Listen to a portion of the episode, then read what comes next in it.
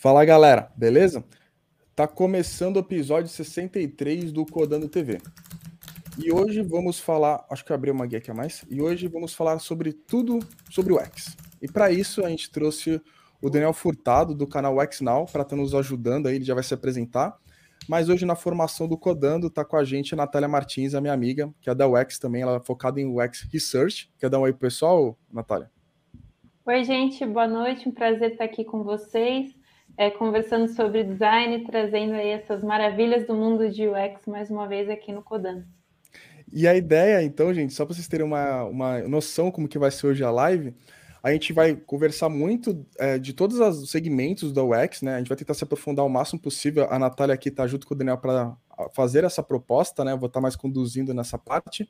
Mas também a ideia é trazer algumas dúvidas que você possa perguntar aqui nos comentários ou até perguntas que foram coletadas nos nossos posts durante a semana, tá? Mas acabando. Ah, não. Tem a formalidade de youtuber, né? Como não, né?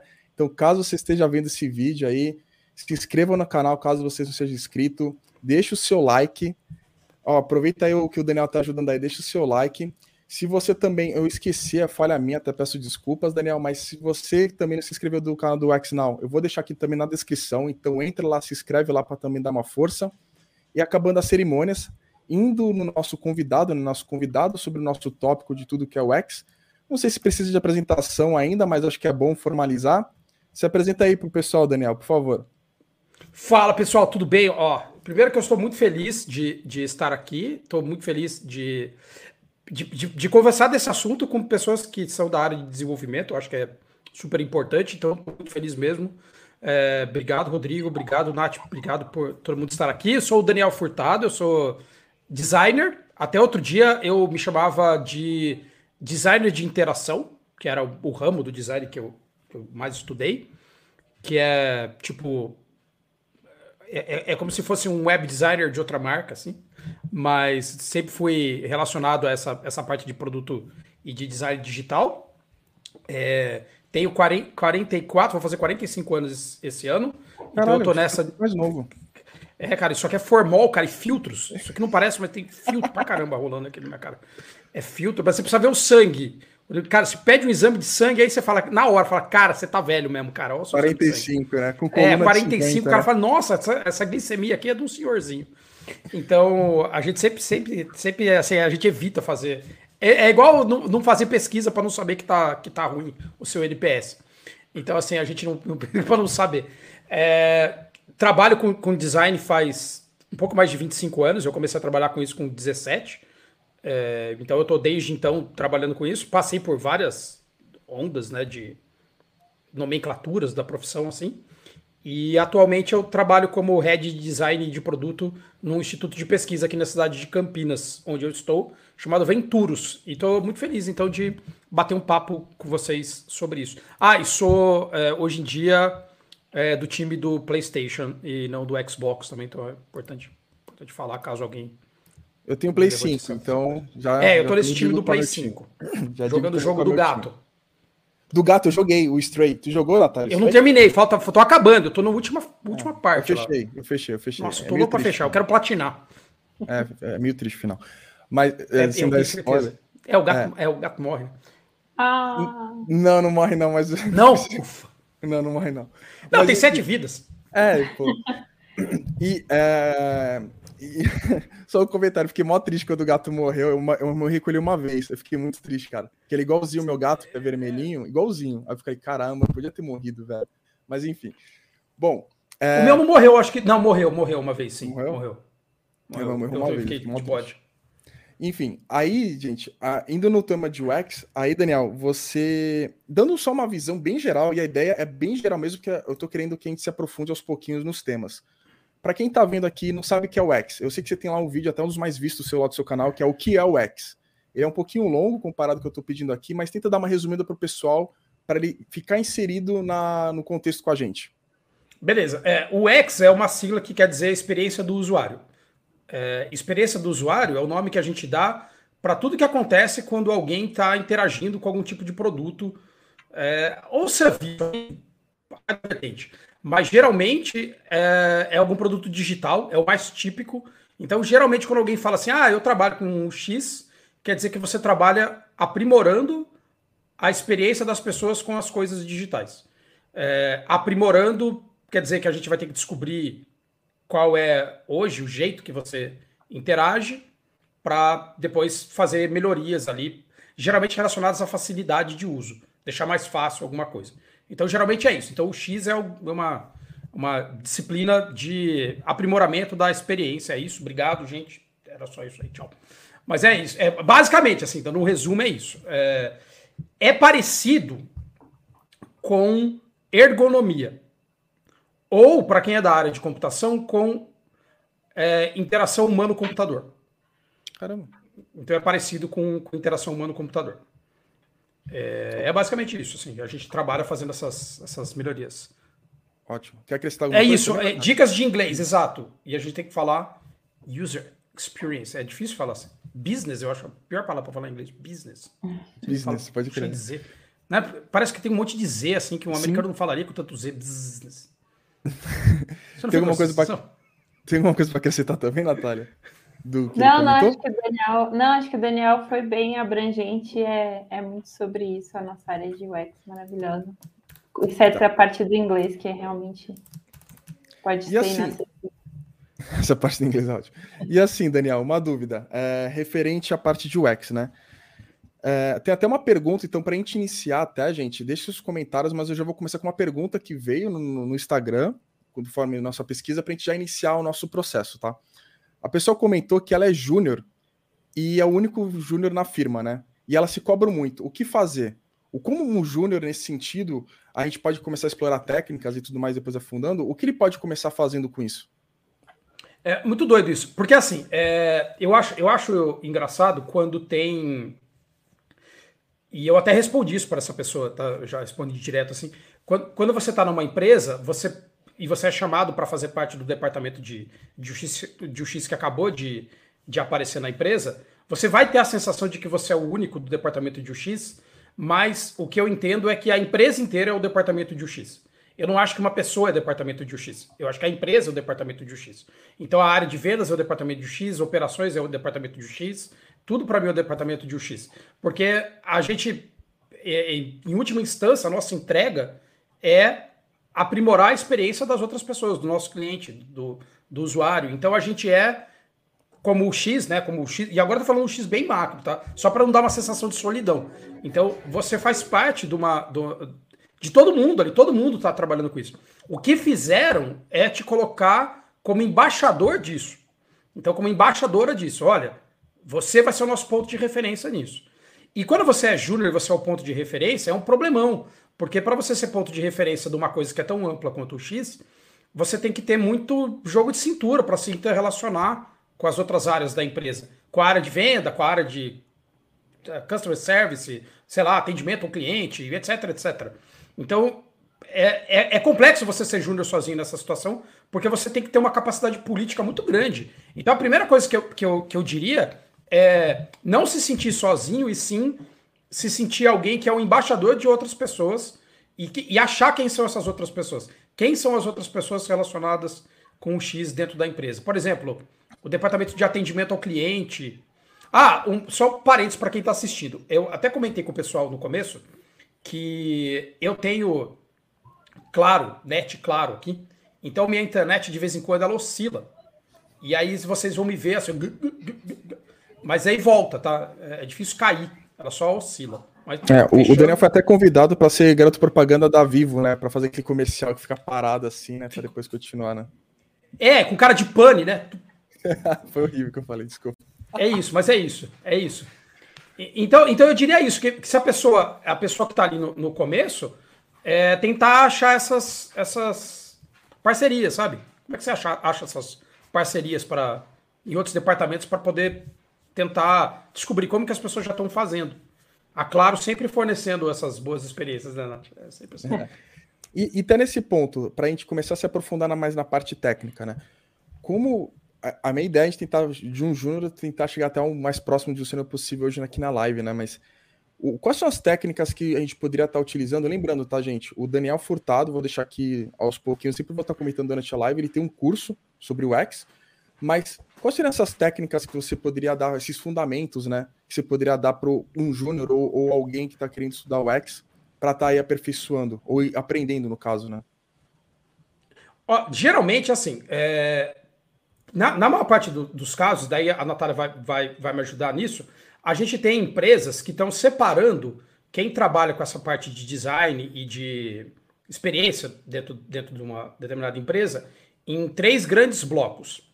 Então você tem um bloco que é um bloco relacionado a você pesquisar é, quais são os desejos, necessidades, limitações, vontades, o que, é valor para um determinado grupo de usuários, que é o grupo de usuários que a tua empresa quer vender. Então a tua empresa quer vender para alguém. Eu quero vender para alguém alguma coisa. E eu quero entender assim como que eu entrego o máximo de valor possível para alguém para poder cobrar o máximo de dinheiro possível desse alguém e ganhar o máximo de dinheiro possível ali das pessoas. Então, tem um bloco que é um bloco relacionado a você descobrir isso, que é o bloco de pesquisa. Então, algumas pessoas é, querem entrar na área de, de UX direto pelo bloco de pesquisa. E aí, a gente fala disso depois, mas é complicado, porque é um bloco mais especializado. Então, é um bloco mais especializado. Aí tem algumas pessoas que trabalham com a parte de design em si.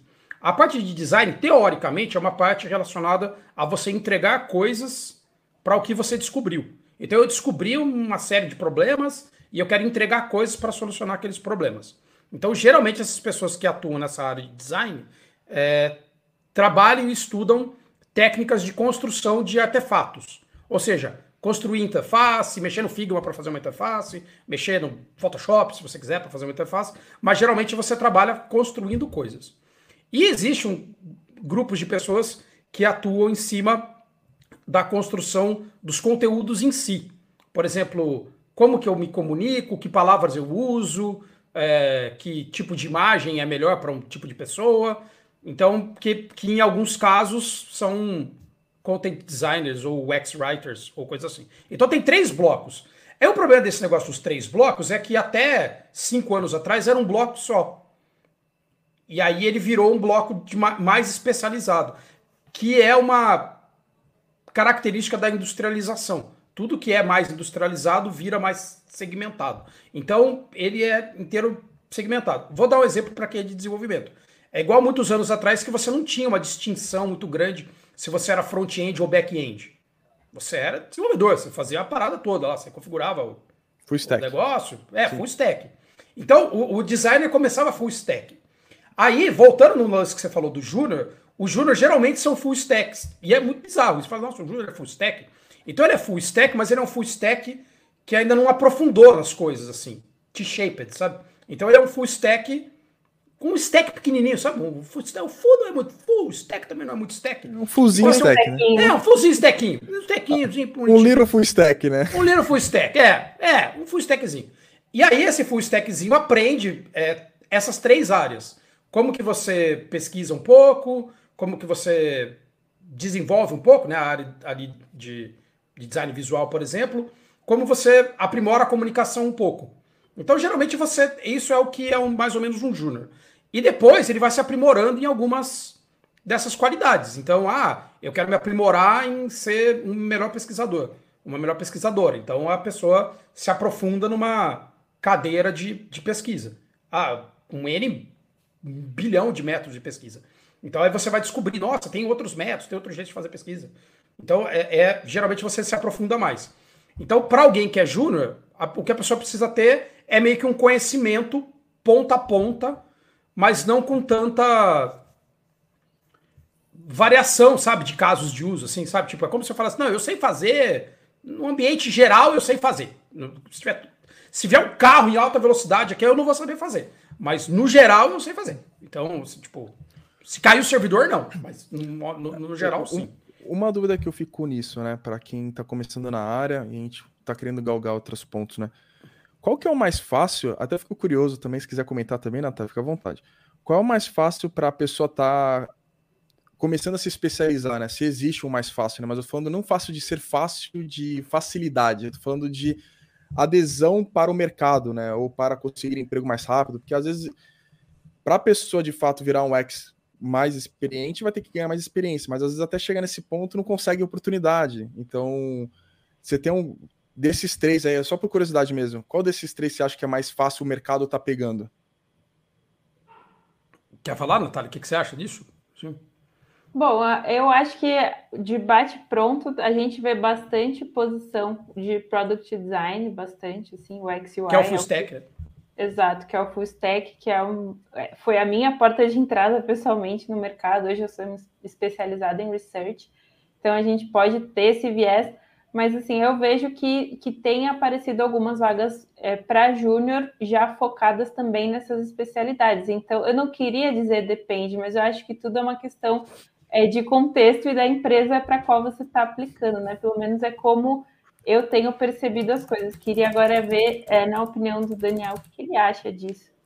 Primeiro, eu queria dizer que se a gente tirar o depende do, do repertório de palavras que um designer trabalha, ele não vai mais conseguir Exato. trabalhar. Acabou a profissão. Acabou a profissão. A profissão é a profissão do depende. Mas eu concordo muito com, com o que a, a Natália está falando, porque para mim é assim: é, o mais provável para a maior parte das empresas é que ela está começando um departamento de UX agora. Isso é o mais provável. É, tem, tem muito pouca empresa madura. Então as empresas não têm, assim, tipo, a maior parte não tem. Não tem. Então, quando, as empresas que estão começando um departamento de UX, eu estou falando de startups que tem quatro pessoas de UX e 700 pessoas de código. Isso é comum, pra caramba, isso é super comum. Tem, tipo, o meu maior recorde que eu vi foi uma empresa que tinha 15 mil colaboradores e três eram designers. Tipo, pô, é uma. Esses Normal, né? colaboradores né? palpitam é... no que o design mostra depois. Exato, tem 15 mil cornetando. É, é, é final de Copa, Vuvuzela. E aí, quando você pensa que a maior parte então, das empresas precisa de alguém que é esse full stack, é, é mais provável que você encontre uma vaga de alguém que é generalista, que é o que é product designer, por exemplo, que é mais generalista. É, e aí algumas empresas estão se afunilando e conseguem ter departamentos de operações de research, por exemplo. Porque para você conseguir ter alguém que, que é júnior de pesquisa, é, é, é, é, mais provável que tenha alguém que é sênior de pesquisa também ali, que tenha, né, para ser seu mentor, sua mentora ali dentro. Então é, é mais possível. O que, que a lagosta tá aprontando? O que, que você fez? Ah, lagosta, para quem não sabe, é, o, é, o, é a cachorra do Daniel. E aí eu só vi, escutei o barulho e ela vindo para cá. Aqui. Lagosta. Sem briga.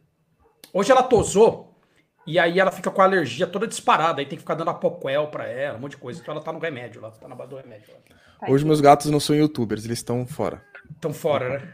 É.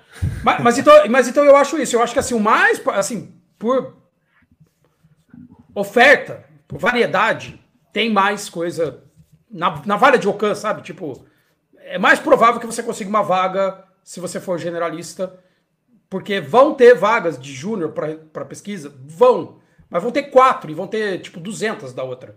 Não vão ter 200 vagas de júnior no Brasil, tá? Tipo, então, de, de, nenhuma área, tá? Não tem. Assim, é, é, muito difícil ter. É, é difícil ter. E, e, e, nesse ponto, o que eu tô querendo até tentar fazer uma linha aqui na minha cabeça Beleza. É, mas quais essas técnicas que você acha que poderia sugerir para estar tá iniciando? Por exemplo, é, no próprio curso que eu estou usando aqui tá, como guia, tem a parte de pesquisar, como pesquisar. E essa parte é meio. Além do depende, imagina, é muito subjetiva, né? Porque como você vai ter um resultado concreto? E para não ter 15 mil pessoas, que nem você comentou anteriormente, palpitando, que é o que também acontece, né? A pessoa, o Excel, eu imagino, tá? Tô me colocando no lugar de vocês. Precisa, não é se blindar a palavra, mas precisa ter bastante propriedade ou, ou buscar propriedade para falar, mano, é assim, velho, tua opinião é assado. Ainda mais que o cara júnior que você comentou, né? Imagina o cara júnior falando para uma dona de uma empresa como tem que fazer. Aí o cara júnior, o dono da empresa, não, mas eu quero que seja assim, tipo, e para provar isso, né? Você é, tem algumas técnicas que você, você, Natália, enfim, que você gostaria de compartilhar, ou até um roteiro assim, ah, geralmente isso aqui, tal, tem algum ponto? Eu, eu acho que tem, tem um, um, modelo que as pessoas conseguem é, seguir, assim, mais ou menos, que, que é o um modelo chamado duplo diamante. O que, que é duplo diamante? É, Para quem trabalha numa empresa de produto, a gente fala muito de duas fases. Uma fase que as pessoas chamam de discovery e uma fase que as pessoas chamam de delivery. Então isso é muito comum em quem trabalha em empresa de produtos. Você trabalha no Nubank, no iFood, em qualquer lugar, vão falar assim, ó, existe uma parte de discovery que é uma responsabilidade de descobrir o que, que, o, o, que, que o mundo precisa. Então, o que, que o mundo precisa, o que, que o mercado precisa, o que, que o usuário precisa. Então, isso é discovery. E depois falar como é o melhor jeito de eu entregar isso para esse mundo, que é delivery. Que aí entra a parte de desenvolvimento, DevOps, um monte de coisa ali para trabalhar nessa parte de, de, de, entrega. Então, o tal do duplo diamante já é um modelo legal para as pessoas entenderem o que, que eu deveria saber mais ou menos. Então, o fato de que ele envolve duas fases, sabe, é, ajuda a gente a falar, tá, entendi. Então, antes de eu sair construindo, eu deveria entender mais qual é o problema, para depois eu sair construindo. Isso não acontece, como você falou. De, tipo, o mais comum é alguém falar assim, ó, oh, Vai fazendo aí. A gente brinca na empresa que é assim: vai fritando o pastel e depois eu decido o recheio. E, cara, não tenho como eu faço. Tá, tá ligado? Cara, não vai rolar isso. Só que isso não é um fato. É, isso não acontece isoladamente na vida do designer. Acontece na vida do desenvolvedor também. A gente sabe disso. Não é. Não é, é métodos ágeis agridem a percepção do, do, do que é valor em troca da velocidade da entrega, sabe? Não, Vai entregando, vezes, depois descobre, sim. né, cara? Ou às vezes, assim, a pessoa pediu um pastel de presunto e queijo, mas entrega só o pastel de queijo, se ela sentir falta do presunto, depois entrega com o presunto. Você dá o presunto à parte, é, põe no outro release, só o presunto. Você é, entrega o só o presunto no pastel, né? Nenhum de presunto e queijo, você entrega dois diferentes e a pessoa come junto, não tem problema. Ela, ela transforma na, na boca, né, mastigando, assim. É. é. Então, então, assim, eu acho que se a, se a pessoa conseguir falar assim, cara, eu consigo entender que tem duas fases, já é um bom caminho para ter duas fases. Aí, cada uma dessas fases, imagina que eu tô que eu tô dando zoom assim num, num desenho e lá dentro tem um monte de coisinha dentro. Então, de fora eu tô vendo a pele, mas se eu der um zoom, eu tô vendo os poros. Se eu der mais um pouco de zoom, eu vou ver os micróbios nos poros. Então, assim, primeiro eu tenho que saber que eu tenho pele, e depois eu vou dar zoom para saber que eu tenho poro. Então você vai olhar de longe e falar, pô, de longe eu estou entendendo que tem uma fase de descobrir e uma fase de entregar. O que, que eu posso aprender sobre a fase de descobrir? Então, ah, que eu vou ter que descobrir informação vindo de vários lugares para que ninguém fale, ah, mas eu quero que seja assim. Não, você quer que, que seja assim, mas eu acabei de ver num Excel da própria empresa aqui que não é assim. Ou eu acabei de ver numa pesquisa de mercado que não é assim, ou entrevistando uma pessoa que não é assim. Então, aí a gente tem várias técnicas para descobrir mais coisa, que é a área que, que, que a Natália é mais especialista. Então, é, e numa empresa que tem N departamentos né, relacionados também a, a, descobrir. Então, a gente tem que, acho que, entender que tem duas fases, meu, já é um baita de um achado para a pessoa falar, tá, entendi, tem duas fases. E aí vai, vai da pessoa se identificar mais com uma fase ou com a outra também, porque eu acho que tem gente, é, e eu trabalho com pessoas que não gostam da primeira fase, elas não gostam de, de, de, de, investigar, elas gostam de resolver. Elas não querem descobrir quem é o assassino, elas querem prender o assassino. Chutar a porta. Jack Bauer. Então, assim, e eu acho que, que, que depende muito do perfil. E tem gente que não, fala, não, não, eu, eu sou o Alfred, eu não sou nem o Batman, eu sou o Alfred, eu ajudo o Batman. Então, assim, tipo, eu que mando no Batman, na verdade. Então, eu acho que tem essas, essas essas duas fases. Mas, mas a Natália falou um negócio muito legal, porque quando ela comentou da migração dela. E na migração dela, é uma migração que ela foi do generalista para o especialista. Então, é, ela provavelmente já teve que fazer um roteiro de estudo ali para falar, eu vou ter que por esse, esse, esse, esse, esse caminho. E esses roteiros são, às vezes, assim, aprende o básico do básico das paradas, e depois você vai discutir se aquilo lá era o focus group, ou se era sei lá o quê. Isso é, é um problema é um problema para você do futuro, sabe? É mas, mas, mas, tu acha que esse duplo diamante, né? É a palavra? Duplo diamante. Tá. Ele já ajudaria a uma pessoa a ter um pouco mais de propriedade na hora de quando alguém for argumentar com ele ou palpitar, já conseguir já começar a isolar. Eu acho que no, no, sentido de falar assim, pô, a gente não está nessa fase ainda. Eu entendi o que você está falando, mas eu ainda não estou nessa fase. É que acontece muito, muito, muito das empresas entrarem, é, desculpa, das pessoas entrarem em empresas que os produtos já estão acontecendo. Então Sim. o produto, o produto tá está acontecendo, é o mais provável, porque é difícil alguém contratar lá uma equipe para um produto que vai lançar. Sim. Não é que não aconteça, mas o mais provável é que você entre numa empresa que está acontecendo. É então, é o que já está acontecendo. É, não é? É difícil falar, pô, tô no dia zero aqui. Então, quando você está num pedaço que está acontecendo, vão ter pressões de gente falando. É, faça assim, e você vai falar, não, eu preciso de mais segurança para fazer assim. Então eu acho que aí o negócio de duplo diamante é uma carta de falar, cara, eu não tô tão seguro para mudar para essa fase ainda. Eu acho que a gente precisa aprimorar a nossa pesquisa, ou seja, adquirir mais informação. É, não toda a informação do mundo, porque o mundo não vai esperar você fazer a maior pesquisa de todas. Sabe? Tipo... É, eu já entrei até nesse ponto. Você falou pesquisa. Tem algum ai, método de pesquisa e até que ponto é a pesquisa? Que a pesquisa pode ser infinita, né? Até quanto é finita, né, para vocês? Queria até que fosse, mas não é. Como seria esse time aí, tipo, e como seria a pesquisa? É, um exemplo, tá fazer um forms, modo de falar, tá? Eu não sei. Fazer um forms no Google e distribuir para as pessoas, ou distribuir para os seus usuários e começar a coletar. É um método de pesquisa. E, aí, e isso aí que você falou, cara, é um negócio muito legal. Porque essa coisa da pesquisa é, depende do que, que você quer responder, entendeu? Então, o que, que você quer responder? Ah, eu quero saber quantas pessoas usam Pix e pararam de usar DOC.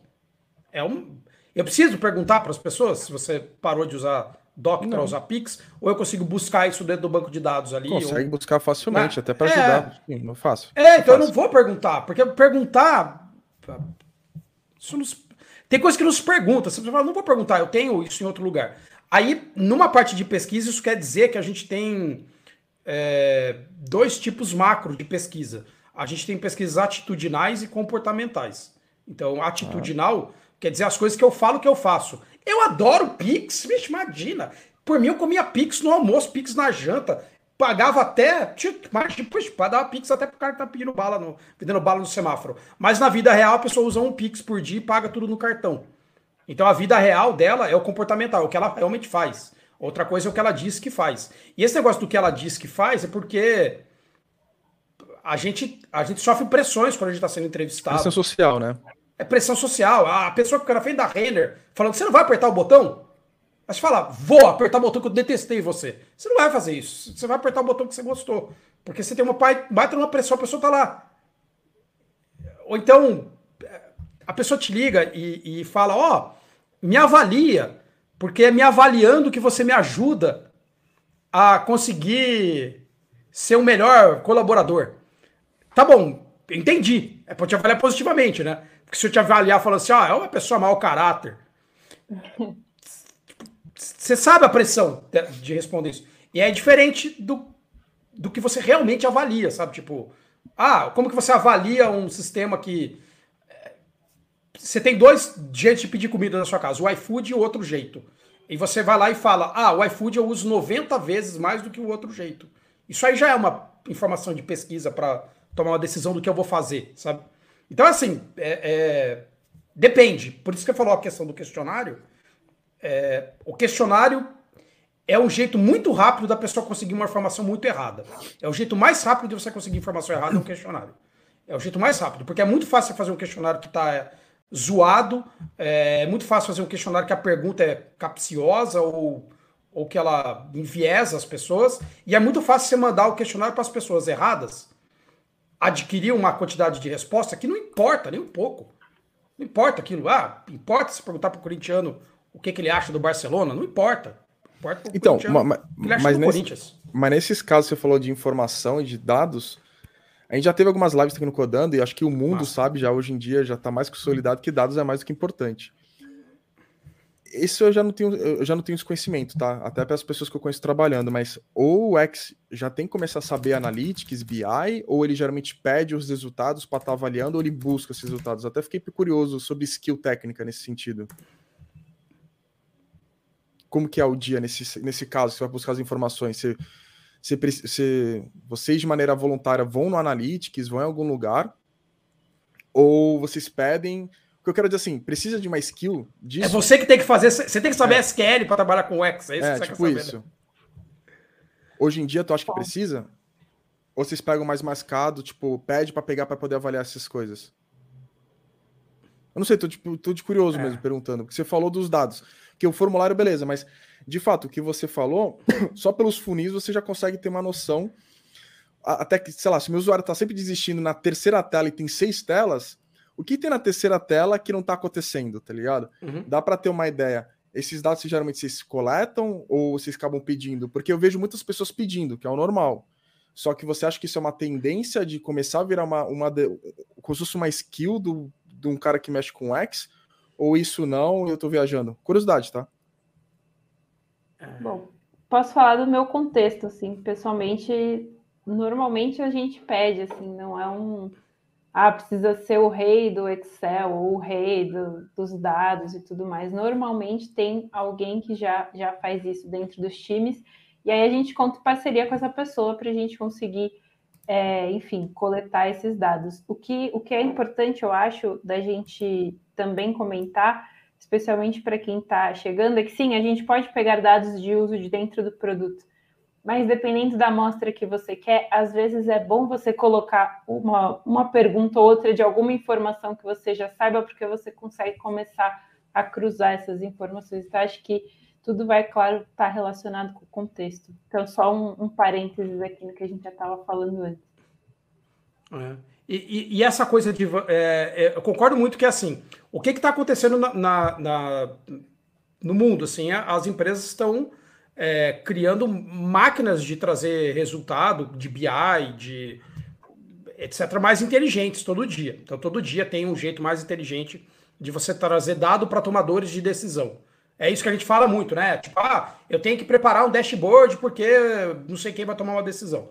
Então a gente já está preparando o mundo com isso, de, de, dessa quantidade de dado que tem, para ajudar a tomar a decisão. Em alguns casos, é, você conseguir puxar isso de dentro de, uma, de, um, de um Google Analytics, que seja, te ajuda a ter autonomia para fazer as coisas sem depender de outros departamentos. Mas eu acho que a gente não deveria, e eu falo de coração, é, inflar demais a quantidade de coisa que alguém tem que conseguir fazer, porque cada vez que você começa a fazer uma coisa que outro departamento poderia estar tá fazendo, você está deixando de fazer uma coisa que o seu departamento poderia estar tá fazendo.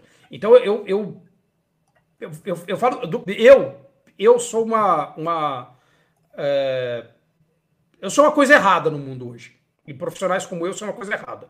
A gente veio de uma época que, para eu poder falar oi para alguém na internet, não existia a internet. Entendeu? Tipo, para eu poder falar alguma coisa para alguém, eu tinha que programar aquela coisa. Então, eu sei programar, eu aprendi a programar, a fazer modelo de entidade relacional, a mexer em tabela, fazer SQL, blá blá blá blá. Mas eu não tô certo, eu tô completamente errado. Eu sou de uma época arcaica que, que as coisas não eram especializadas. Então, eu, eu, eu tenho dificuldade às vezes em. Eu falando bem, bem abertamente, eu tenho dificuldade em cobrar de outras pessoas uma coisa que a minha geração foi obrigada a fazer porque o mundo não estava preparado para. Hoje em dia, né? realmente, para desenrolar a coisa. Então, hoje você fala assim: ah, eu consigo é, usar JavaScript desse jeito. É diferente da minha época, eu tinha que usar JavaScript de outro jeito. Então, que bom que eu posso usar assim. É por isso, por que, eu tô falando isso? Porque eu acho que assim, na, nas empresas maiores e mais inteligentes, elas provavelmente têm departamentos que têm alguém de data science ali, super inteligente, que, é, que, que manja tudo de estatística, que manja tudo de um monte dessas coisas. E, e os designers, agora falando da parte de design, não necessariamente da parte de, de pesquisa, mas eu vou chegar nisso. Os designers não é isso que a gente vem e aprende fazendo na faculdade. Não é mexer no Excel que o camarada que faz faculdade aprende a fazer. Ele devia até aprender um pouco. Mas ele vai aprender lá CorelDRAW, sabe? Tipo, Photoshop, a vetorizar logo, um monte de coisa que é super legal. Mexer com argila, sabe? Tipo, e na parte de pesquisa, o que as empresas mais precisam é de alguém que tenha um entendimento do ser humano. É isso que a pessoa precisa. E o entendimento do ser humano não está dentro do Excel. Como você falou, de quando você olha ali no funil que na quarta etapa alguém abandonou, o seu Excel só fala isso. Na quarta etapa alguém abandonou. Aí você pode olhar, ficar olhando para aquela tela e falar: Será que é porque é isso? Será que é porque é aquilo? Será que é porque. Ou você pode ver alguém tentando mexer e falar: Ah, caramba, essa é por isso. Cara. Teve uma vez. É, as... Opa, pode falar, Natália, perdão, desculpa. Não, é que às vezes é muito sobre os dados te explicarem o que está rolando. Então, ok, a gente sabe que a gente tem um drop nessa parte do funil, a gente sabe que a gente tem mais clique aqui ou ali. E aí, muito do que eu concordo super com o Daniel está falando e está trazendo é da gente, como pessoas de design, e buscar o porquê que as coisas estão acontecendo, né? E, e, como que elas se desenrolam na, na percepção das pessoas. Isso é muito rico, assim, traz o, o lado humano, de fato, para as conversas. E aí deixa de ser um drop de um uma tela por causa de, sei lá, coisas misteriosas, para a gente ver que de repente tem um texto ali que não faz o menor sentido, que um botão está escondido ou algo do tipo, por exemplo. É, é porque o, celu que o celular da pessoa é menor do que o celular da pessoa que está desenvolvendo, sabe? Exato. Porque isso é um negócio que é muito doido. A gente. É, eu, eu, particularmente, eu não gosto de Mac. Então, as pessoas brigam comigo porque eu não gosto de Mac, de iPhone, eu gosto de Android, Windows. É, o Windows eu não gosto, Windows. eu uso o Mac, mas o time Android eu achei é, legal. É, Android e Windows. Eu sou o time Android e Windows. Eu sou, sou uma negação por negócio de Mac. Então, eu não estou acostumado com Mac, mas eu estou usando agora um monitor de 34 polegadas.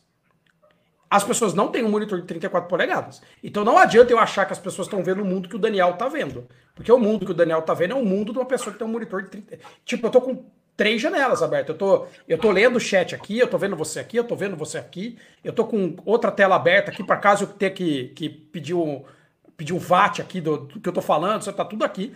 Mas eu não, eu não sou a regra, eu sou a exceção da exceção. Assim como você é a exceção da exceção, você tem um microfone. Cara, tipo, a maior parte das pessoas não tem um microfone. Sim. E, e, é isso que a gente tem que pensar. Fala, opa, ah, mas o dado diz. O dado diz, mas o dado não, não, meio que não diz. Eu vou dar um exemplo 100% real que está acontecendo na minha vida nesse momento. É, alguém pegou. Eu tenho, eu tenho um Instagram, Daniel Underline UX Now. Eu tenho um Instagram. Alguém pegou o meu perfil e botou num, num pacote de é, ganhe dinheiro seguindo pessoas no Instagram. Alguém fez isso. Eu não pedi isso. Alguém desgraçado pegou meu nome e botou nesse pacote. Tinha que fazer. E as cara. pessoas, é, e as pessoas começaram a me seguir achando que eu vou pagar elas para elas me seguirem. Ledo engano. E as pessoas começaram a me seguir e essas pessoas que começaram a me seguir não são o meu perfil de usuário, não são o perfil que, que entra para falar comigo. As pessoas que entram para falar comigo é porque querem saber de UX ou de Lego, sei lá. Essas pessoas que entraram para me seguir são pessoas que entraram achando que eu vou pagar elas para me seguir. Tá bom. E elas têm um perfil muito comum que se você começar a olhar, você vai falar: ah, entendi. Então, é, predominantemente são mulheres que têm um filho pequeno e acabaram de ter um filho pequeno. Caralho. Porque alguma influenciadora que fala com essas pessoas falou: Ó, oh, vocês querem arrumar um jeito de ganhar dinheiro na internet? Compra esse negócio. E esse negócio mandou me seguir. Então, Caralho. conversa vai, conversa vem. 20% da base das pessoas que me seguem hoje no Instagram não são meu público, mas são estatisticamente relevantes. Então, assim, mais de 20% da, da, das pessoas são mulheres que têm um filho pequeno. Então, eu poderia, a partir de agora, falar: bom, seguindo o dado, eu vou começar a vender coisa para quem tem um filho pequeno. E não Sim. falar de UX, eu vou falar de canvas do bebê. Usando canvas do bebê, você consegue saber a hora que o bebê precisa mamar. Eu, eu poderia fazer isso, porque é o que o dado me diz. Mas Sim. o dado, o dado tá errado. Agora, é, e eu tô falando isso porque essa questão de o dado ser a nova religião é um problema, porque vira um dogma o dado. O dado não é dogma, o dado é uma interpretação.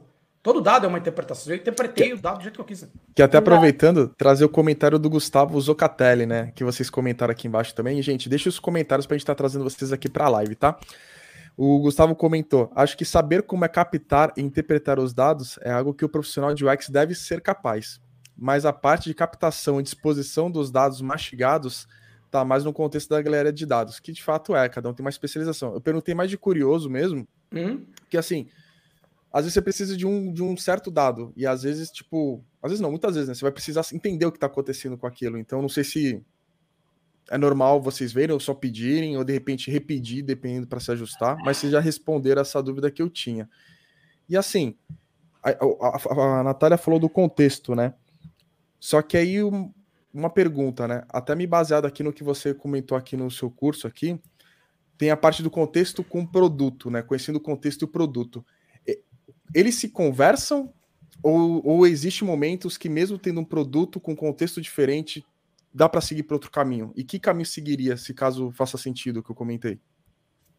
É, é, inclusive assim, é, no, eu, eu ponho uma parte lá no curso que eu falo que é para a gente entender Usuário, contexto, produto.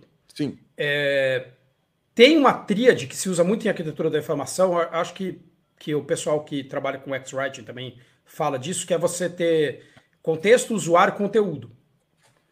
Então é, uma, é um trio que você tem que falar assim: é, aquele usuário, naquele contexto, consome aquela coisa. Então, assim, para uma pessoa que acabou de sair de uma cachoeira, que você estava bebendo água pra caramba, e você enche uma garrafa de 2 litros d'água e você fica andando com a garrafa por aí, aquilo é um estorvo para você, uma garrafa de 2 litros d'água. É um estorvo. É, mas se você estivesse andando no deserto, no final do Better Call Saul, e você precisasse de água, seria um presente para você ter uma garrafa d'água. Então depende do contexto. A garrafa d'água é a mesma garrafa d'água, a pessoa é a mesma pessoa. Então, uma está com sede, a outra não. Então o contexto é qual? O contexto é que eu estou no seco, eu estou no molhado, por exemplo. Então acho que a gente tem que entender que é, contexto é a coisa mais difícil de você extrair olhando para um dado. Provavelmente impossível. Vou, não vou dizer que é impossível, mas tende a impossível. Você não sabe o contexto do dado. E o que, que eu quero dizer com o contexto do dado? É tipo, aquela pessoa que está andando com aquela garrafa, tá andando com aquela garrafa porque ela está com sede ou porque ela está levando água para casa? Porque é diferente, sabe? Tipo, ah, uma pessoa que vai levar, vai beber a garrafa, vai beber a água agora, precisa de uma garrafa que tem um bocal diferente da pessoa que está levando a garrafa para casa, que precisa de uma garrafa mais fácil de você colocar na mochila. Estou especulando, tá? Então, quando a gente começa a, a entender mais sobre o, o, o contexto, a gente começa a entender mais sobre como eu posso fazer um produto ser inteligente para ele poder responder a esses contextos é, e agora, sendo prático, tá? Porque eu, eu, eu até falei, gente, para Rodrigo no começo, falei assim, cara, eu tendo aí para uns caminhos muito filosóficos, assim, eu começo a viajar na maionese. Falei para ele, me corta, eu começo a viajar na maionese. não, mas tá legal. É, pode cortar. Cara, me corta, pelo amor de Deus, porque você não pode falar. É, quando você pega esse negócio do, do, do contexto do produto digital, no, né, quando você tem um produto digital, é muito fácil você fazer o dado é, criar a interface. Muito fácil, sim. Não é a maior parte das empresas que faz isso, tá? Mas eu posso fazer um dado criar uma interface. Como assim? Eu posso falar que dentro de um iFood, por exemplo, é, perto do meio-dia, eu vou começar a disparar cupons e mensagens para as pessoas falando promoção, assine agora o iFood Assinaturas e por R$1,99 você compra um cupom de 10 reais. É muito fácil fazer isso perto da hora do almoço. É mais difícil fazer isso depois da hora do almoço. Então o contexto é a hora do almoço. O contexto é a hora do almoço. Então, o contexto você fala assim: olha, faça um empréstimo dentro de um banco.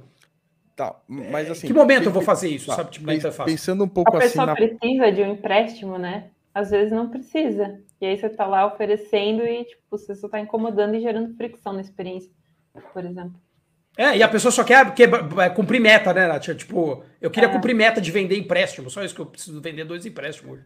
Tá, mas ainda assim na prática do dia, vou, vou questionar muito isso hoje, tá?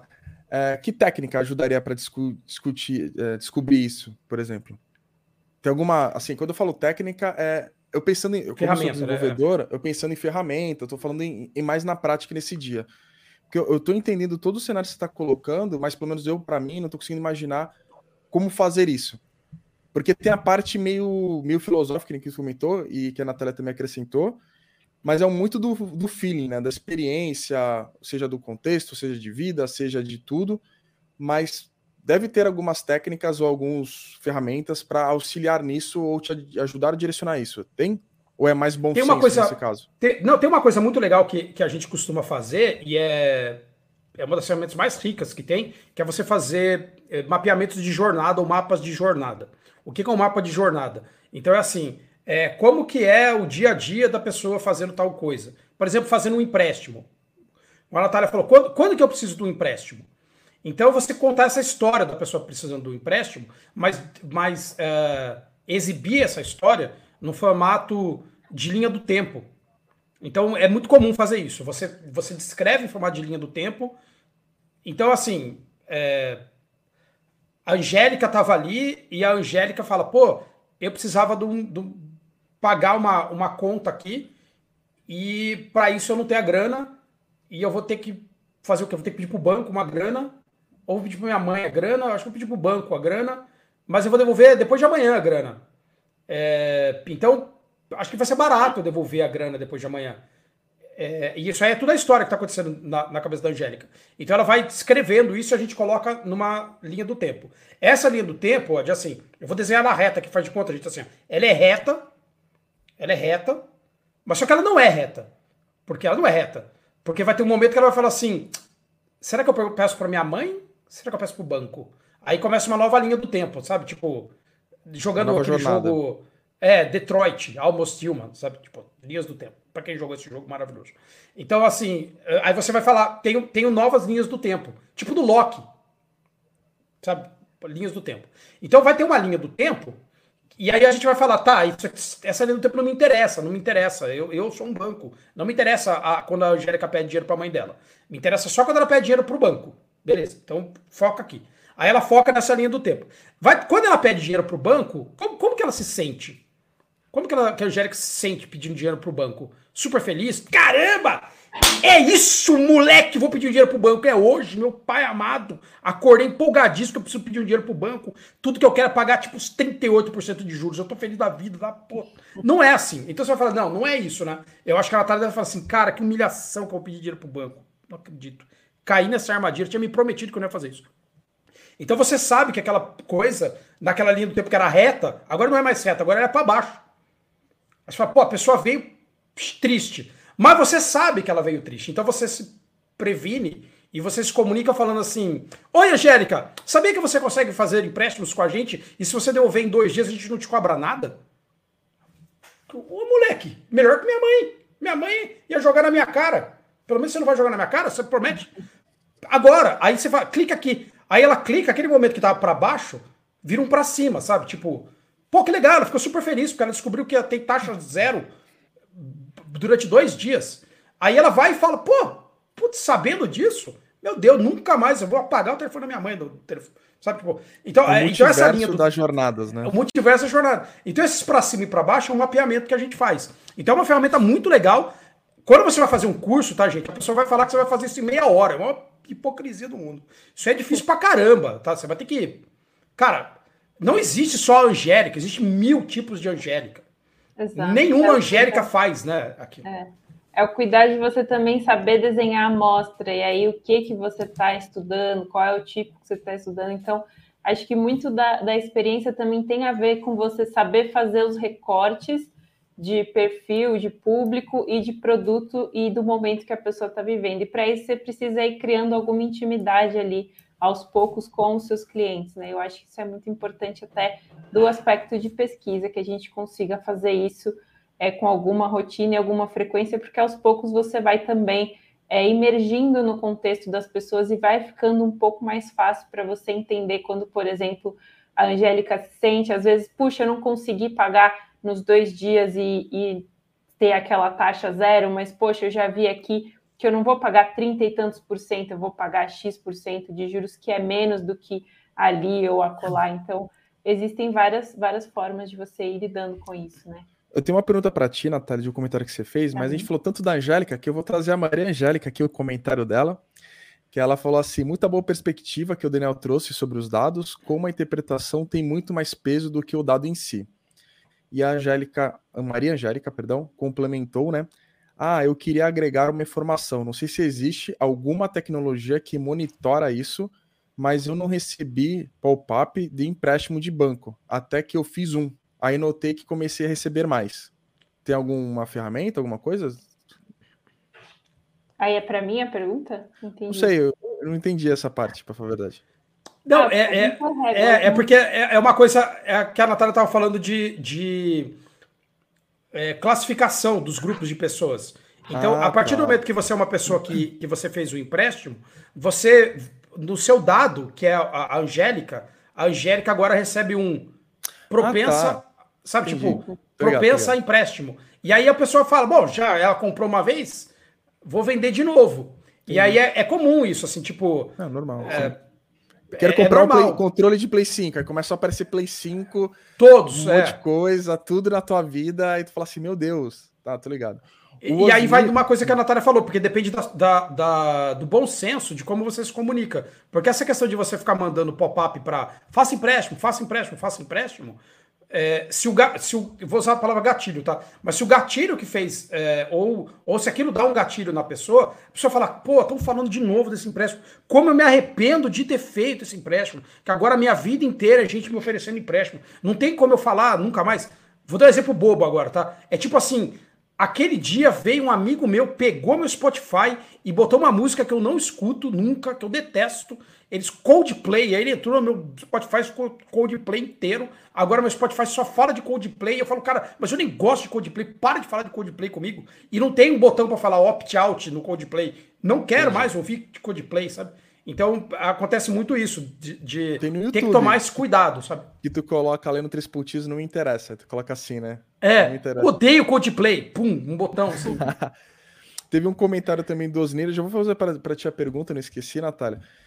E o Osni falou o segredo, gente. O segredo é entender a jornada do usuário para entregar a melhor experiência para ele de acordo com as necessidades. Partindo disso, Natália, eu ia querer fazer um comentário para ti. Quando o, o, Daniel explicou o multiverso da jornada aí, dando um uhum. nome mais. você, uma hora, você antes, no começo da live, falou de cruzar os dados.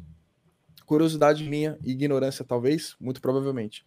É, vocês, quando vocês começam a montar a jornada, vocês conseguem a, a fazer esse cruzamento, saber quais as jornadas são mais suscetíveis ou não faz sentido esse tipo de cruzamento? E é uma dúvida que eu fico, isso também já é um pouco do design thinking, de você pensar talvez como, como vai ser desenhado toda essa parte ou também nada a ver? Natália aí. De, de mercado, o que eu passo assim nas, nas, minhas rotinas é ok, precisamos mapear uma jornada. Então eu preciso entender como é o consumo daquele produto.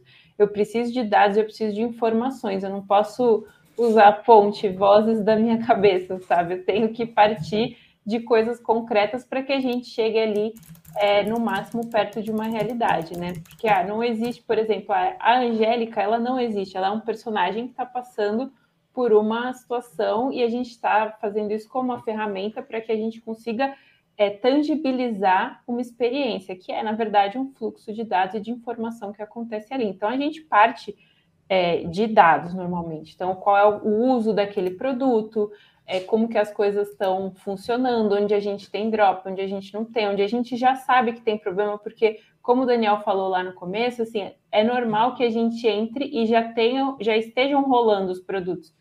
Então, ó, ok, tem problemas que a gente já sabe que existem. E aí é sempre bom a gente deixar eles mapeados. E também é sim uma forma de você ter um design thinking, que nada mais é do que a gente pensar em um modelo de é, resolução de problemas, né? Daniel, o que, que você acha sobre isso? Faz é. sentido? É, para mim faz sentido. E, e, nessa questão, até usando até a palavra modelo que você falou, porque realmente a gente é, a gente não faz assim, a não ser que você esteja falando de uma empresa que atua com B2B ou alto luxo ou, ou qualquer coisa, a gente não consegue atender exatamente a Angélica. Então a gente vai pegar pessoas que são similares à Angélica, que tenham, que tenham comportamentos parecidos da Angélica, que, por exemplo, é, pedir empréstimos e devolver rapidamente o dinheiro, e fez isso uma vez na vida. Então, é, esse é um, é um perfil. Aí a gente mapeia essa jornada desse, desse perfil que é um modelo de jornada. E aí tem a ver também com o que o Osnito tinha falado. A gente mapeia essa jornada, mas essa jornada, ela, ela não é a coisa, ela é uma referência da coisa. Provavelmente, quando você pega uma desenha uma jornada, é, não é o DNA, sabe? Que você faz aqueles cruzamentos de DNA e vê que GTGA, CGT, GT, sei lá o quê. Não é assim.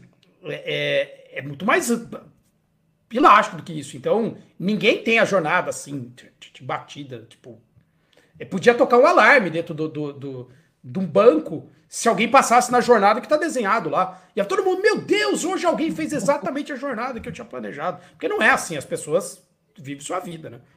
Do exemplo então, que você falou, é Angélica, do exemplo que você falou, a Angélica seria uma persona, nesse teu caso. Eu, eu faria uma persona da Angélica ou alguma outra coisa que é um modelo de usuário então, assim, é muito comum a gente criar esses modelos de usuário. É, eu poderia criar lá um modelo que é a Angélica, poderia até botar o nome de Angélica nela. Falar, ó, essa é a Angélica, a, é, a Angélica boa pagadora. A Angélica Boa Pagadora ela é assim, assim assado. O que quer dizer Angélica Boa Pagadora?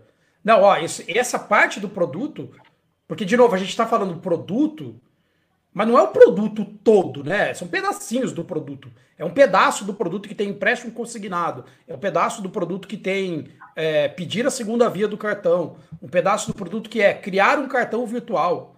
Um pedaço do produto que é pedir a foto do usuário para saber se o usuário é ele mesmo. Não são produtos inteiros, né? As, as coisas são pedacinhos.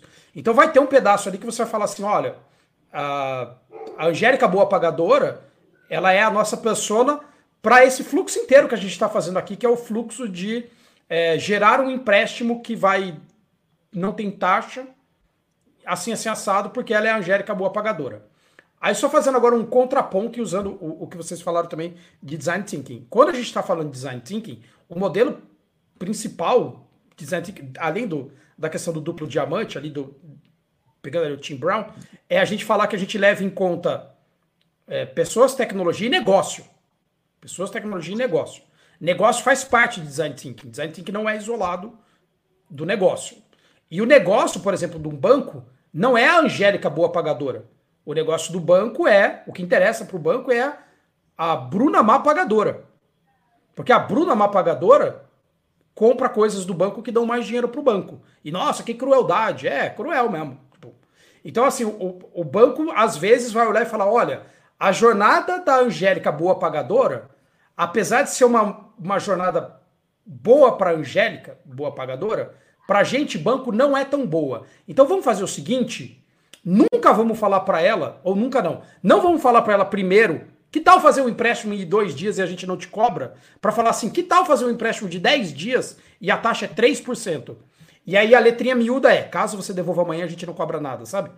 Então a gente, porque o modelo do, do, do que o banco quer é um equilíbrio entre a Angélica boa pagadora e a Bruna má pagadora. Então existe tá. uma persona tá. que é um lado um ou outro. Nisso, sabe? Que eu fiquei pensando, que eu nunca, nunca parei para pensar nisso, né? Para favor, eu nunca parei mesmo.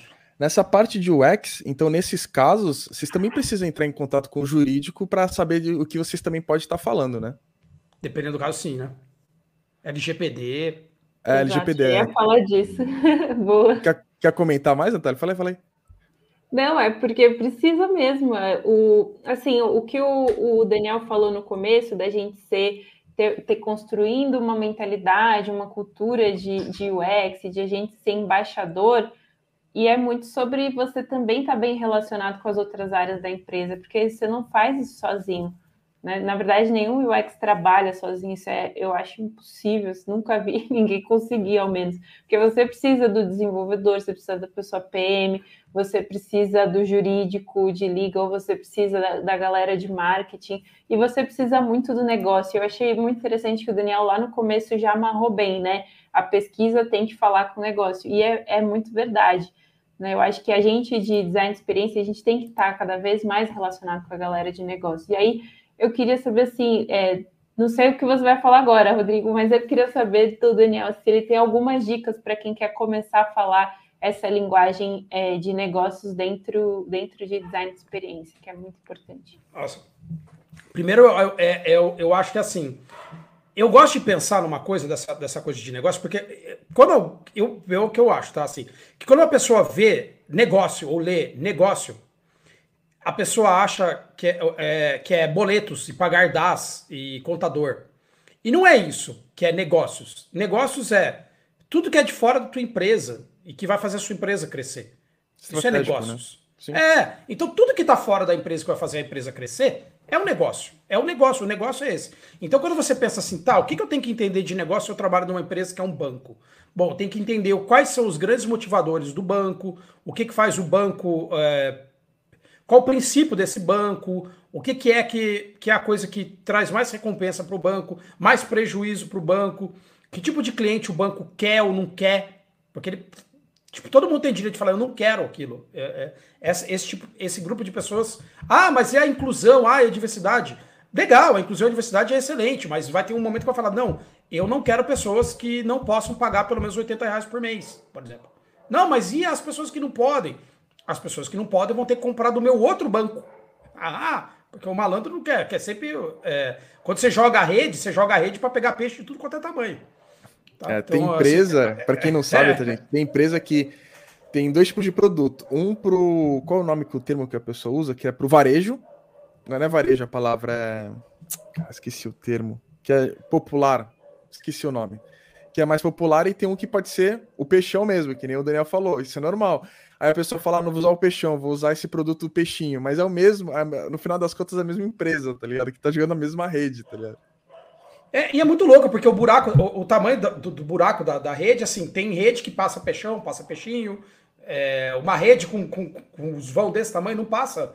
Os peixinhos atravessam, mas o atum fica, sabe? Tipo, todo exemplo horrível aqui. Mas então, assim, é, o que eu diria para as pessoas é, terem um entendimento assim a respeito de negócio é primeiro é se despir de achar que, que, que negócio é. Ai, não, mas é dinheiro.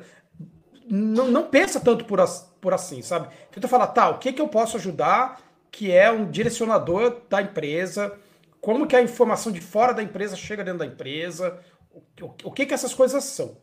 É, eu gosto dos livros. Ah, eu tô com um aqui, ó, que chegou ontem. Eu, eu tinha, eu, eu, deixei ele na mochila e aí molhou. Eu fiquei pé da vida porque molhou. Aí ficou tudo estufado. Que é testando ideias de negócio, testing business, business. Cadê o pessoal do inglês? É business ideas.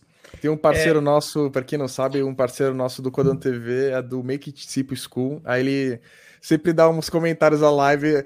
É, não corrigindo a palavra, mas melhorando o nosso. Mas, mas, mas ó, ó, me ajuda, ó. Business. Business. Me ajuda, ó. Tô parecendo o Borat falando business.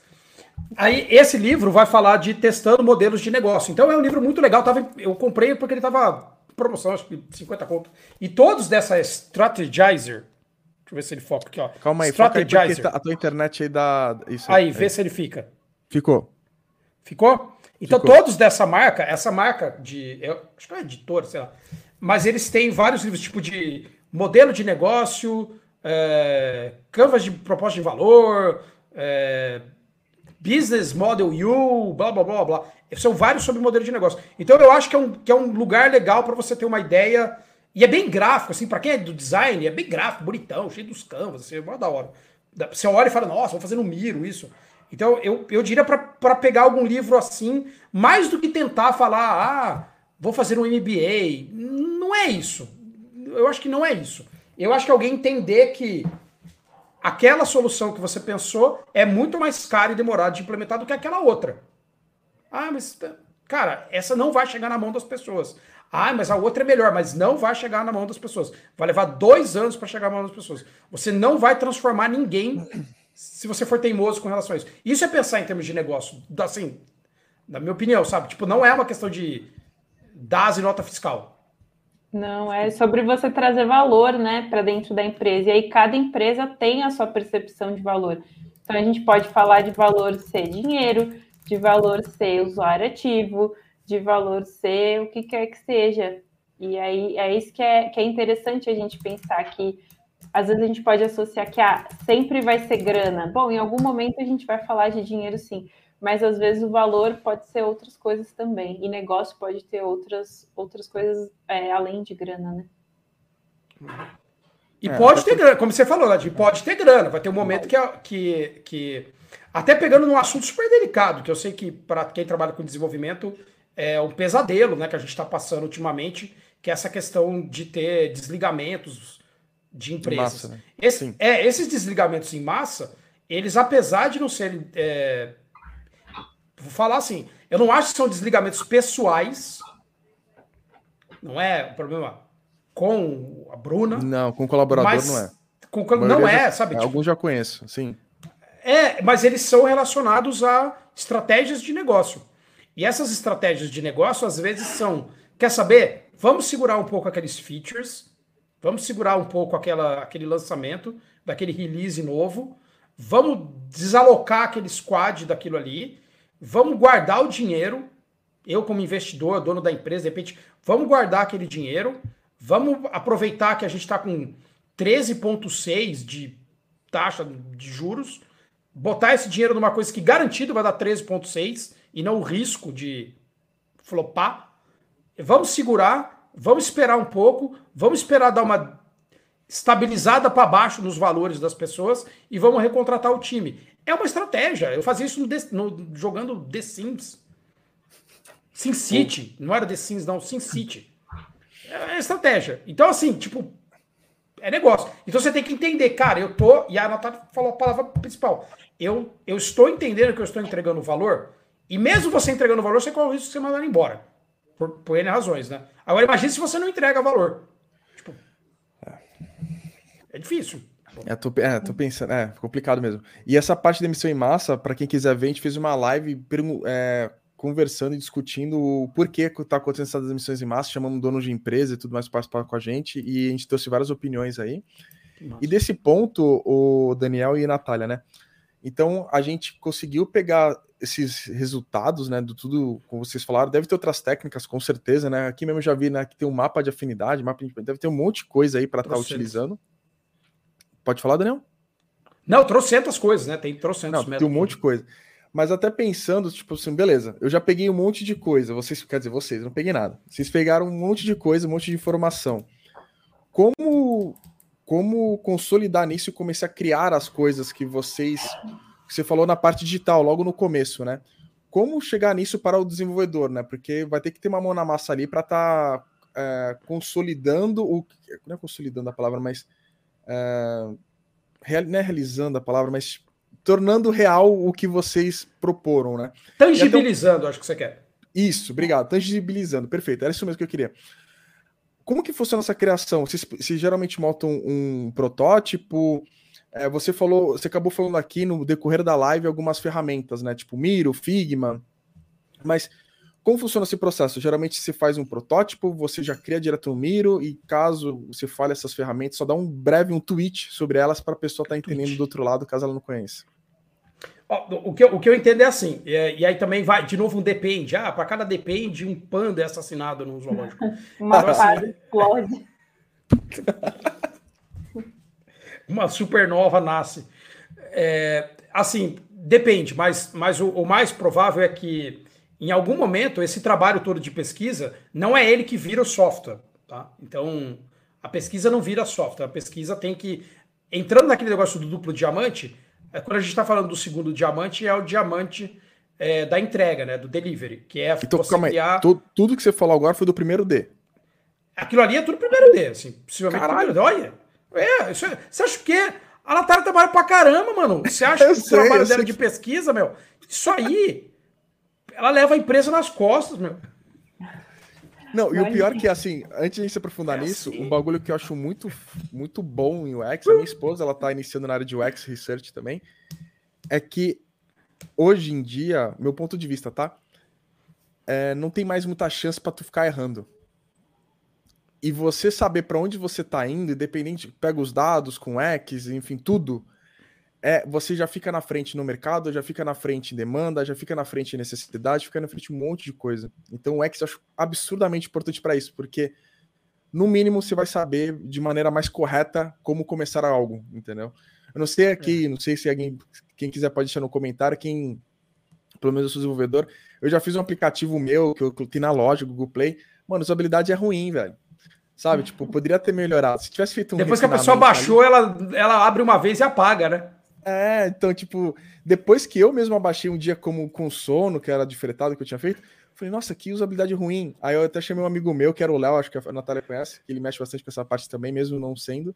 Ele mudou o layout, eu mudei, ficou bem melhor. Então, tipo, olha o retrabalho que eu tive de não precisava, sabe? É um exemplo bobinho, mas eu não posso talvez dar mais exemplos tão grandes empresas, que não sei se eu posso estar expondo aqui, mas, é, cara, é muito, muito, muito bom isso, né? Então eu só quis dar esses dois centavos aí para vocês. Mas até voltando ali, é, tudo que a gente falou foi do primeiro D. Então agora é no delivery, Daniel, desculpa. Boa. Quando a gente chega nesse pedaço. Não, e, cara, você deu um exemplo ótimo mesmo, que é assim, vários. É, várias pessoas, e, cara, eu acho que a maioria, tá? É, as, as, empresas de tecnologia, elas, elas lidam direto com a dor de quem é o desenvolvedor. É uma dor do desenvolvedor, por exemplo, o desenvolvedor que tem um problema para pegar fretado. E aí ele mesmo fala: eu vou usar o meu modelo de pensamento para resolver esse problema. E o seu modelo de pensamento é o modelo de pensamento de uma pessoa que é desenvolvedora. E não é o modelo de pensamento de uma pessoa, por exemplo, que é um veterinário, que não pensa do mesmo jeito que você pensa. Então ele não pensa assim. Então, assim, a gente tem, tem, tem essa distinção. Então, por isso que a gente tenta separar um pouco e falar: olha, isso aqui é o que eu entendi a respeito do modelo de quem é meu cliente, de qual é o problema do cliente, etc, etc. Aí você vai entrar numa fase, é, vou usar uma palavra difícil, propositiva, para falar o que, que eu proponho para solucionar isso. Então, eu proponho fazer um formulário que tem três, três campos, um botão de next, e depois mais três campos, um outro botão de next, e depois uma corujinha desenhada fazendo assim. É isso que eu proponho. E aí você vai pegar aquilo e falar, tá, agora como? Mas que cor é? Azul, amarela, vermelha? Que cor que é essa corujinha? Como é que é esse negócio? Fala, não, não, vamos fazer assim, ó, vamos fazer meio, meio verdezinho e os campos tudo branquinho, a letra verde, bem grandona. E a aí eu comentar verdinha. já. Aí eu já ia comentar pro X.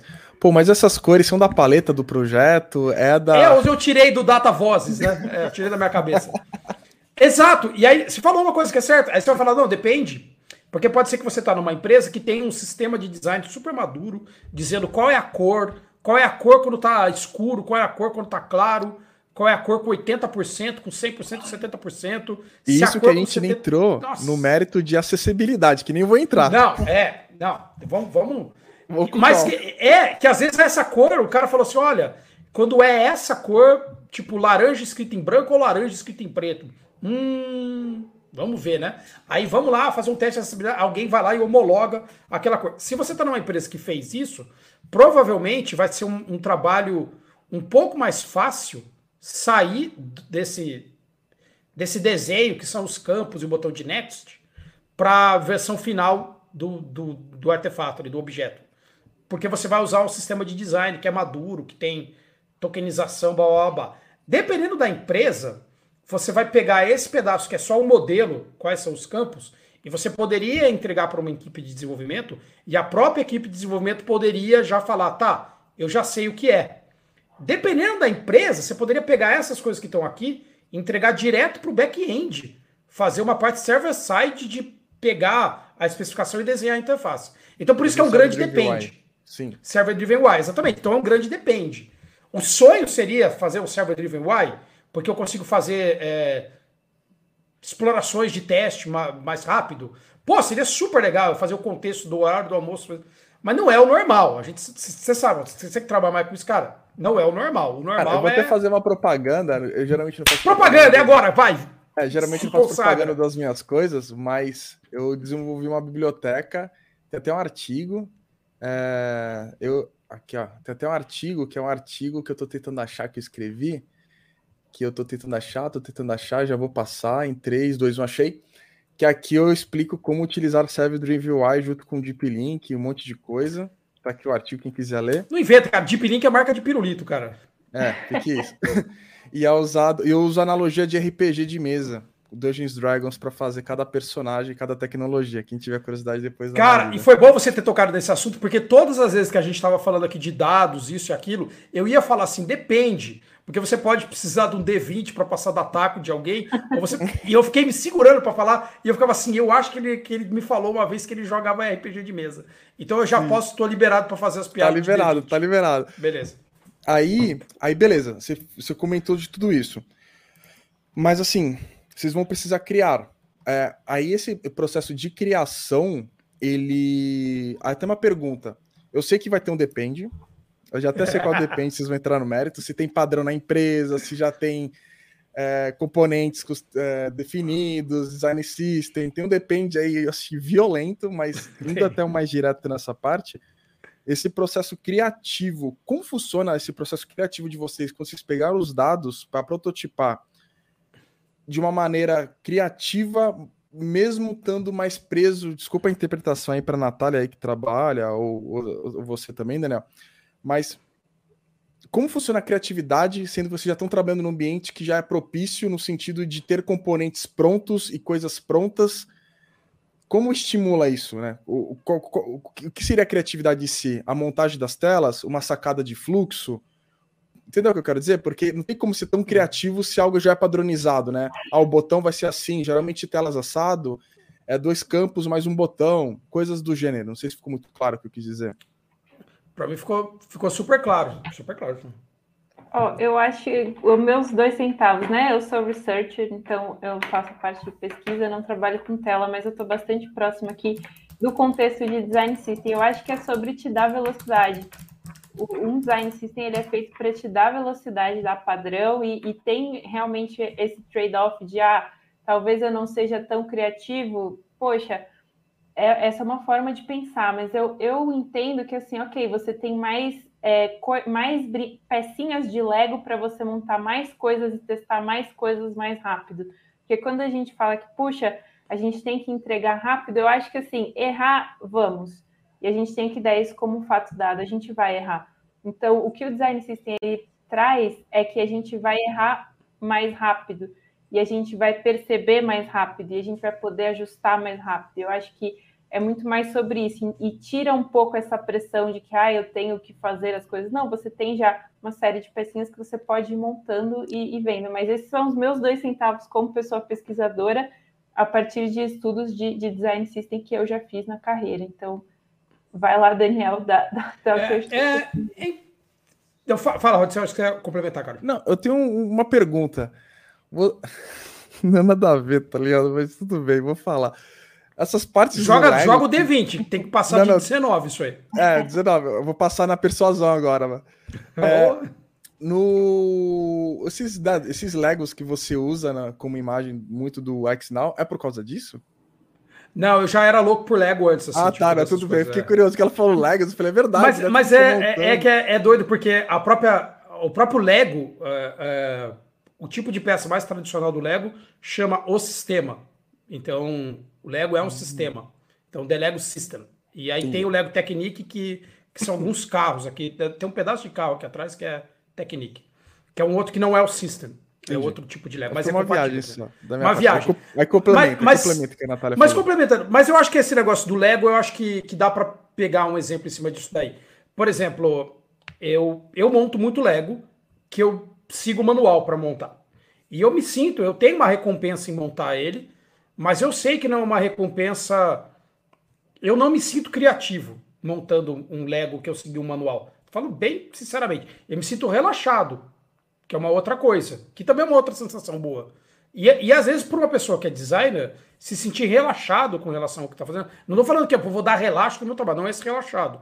Mas eu me sentir confortável para fazer as coisas, conseguir colocar mais rápido é, um pedaço do que você tem de ideia. Imagina, na... você flui, você não precisa se preocupar é, em pensar tanto. É igual quando eu faço teste unitário. Pra mim é relaxado. É, você, sabe? você tá como se fosse pintando a parede. Você tá aí no modo pintando a parede. de boas. É isso aí. Pintando a parede. Então, eu acho que tem esse pedaço. É, eu acho que a gente... A teoria diria que você ter sistemas de design assim, onde você pudesse fluir isso, te daria mais tempo para fazer pesquisa. A prática diz que isso não acontece. Então eu tenho outros amigos, o Gui Gonçalves, que, que cansei de ver ele falando design system por aí. Cansei não, ó, beijo Gui, saudade. Chama ele para conversar, é muito gente boa. Mas, mas que, que o que vai acontecer é que esse tempo é absorvido por outras coisas. Os sistemas de design vão ficando maiores, por exemplo. Você tem que ter é, governança. O André que está aí, que trabalha com, com sistema de design, você começa a ter nessa governança mais complexa. Então, não é que sobra tanto tempo para você pesquisar assim, tá? Mas é, eu, eu, eu já usei muita coisa que é template, assim, para trabalhar com web design. Que eu, eu era amarrado em 13 tipos de coisa. Eu já diagramei revista que eu era amarrado, muito mais amarrado do que, eu, que a gente é hoje usando Figma. Então, você usar o PageMaker... O que é o Figma? Para quem não sabe o Figma, é, Figma? É, um, é uma ferramenta de prototipação que é meio que o estado da arte das ferramentas de prototipação, todo mundo adora. Estado da arte, essa foi muito estado boa, da arte, velho. Muito... Estado da arte. Você gostou, né? Estado da arte. Ó, pum. Persuade. Não, pera que desenvolvedor adora mexer também no Figma, esses bagulho assim. É muito tá legal de mexer, cara. E ele, e é, aí eu vou falar, e ele é estado da arte na, na, como desenvolvimento também. Porque é uma ferramenta é, web com OpenGL, sei lá o que que usa aquilo lá, que faz o que ela faz, é o estado da arte do desenvolvimento também. De verdade, assim, aquilo é o capeta que fez aquilo lá. E aí o Figma, beleza, a gente vai usar o Figma para, por exemplo, é, organizar coisas de sistemas de design que estão pré-prontos. E eu acho, eu acho legal, eu gosto, porque não é a minha parte. Eu não sou é, é, ah, que legal, vou fazer um negócio tudo criativão, bonitão. tipo, voltando no Lego. O Lego vende peça avulsa. Aquela caixa não é uma caixa de peça avulsa. Onde você pode abrir e montar o que você quiser. Posso montar um castelo, um pato. Eu deixo meia dúzia de peças em cima da minha mesa o tempo todo. Porque eu gosto de ficar encaixando elas assim. Mas eu nunca monto nada.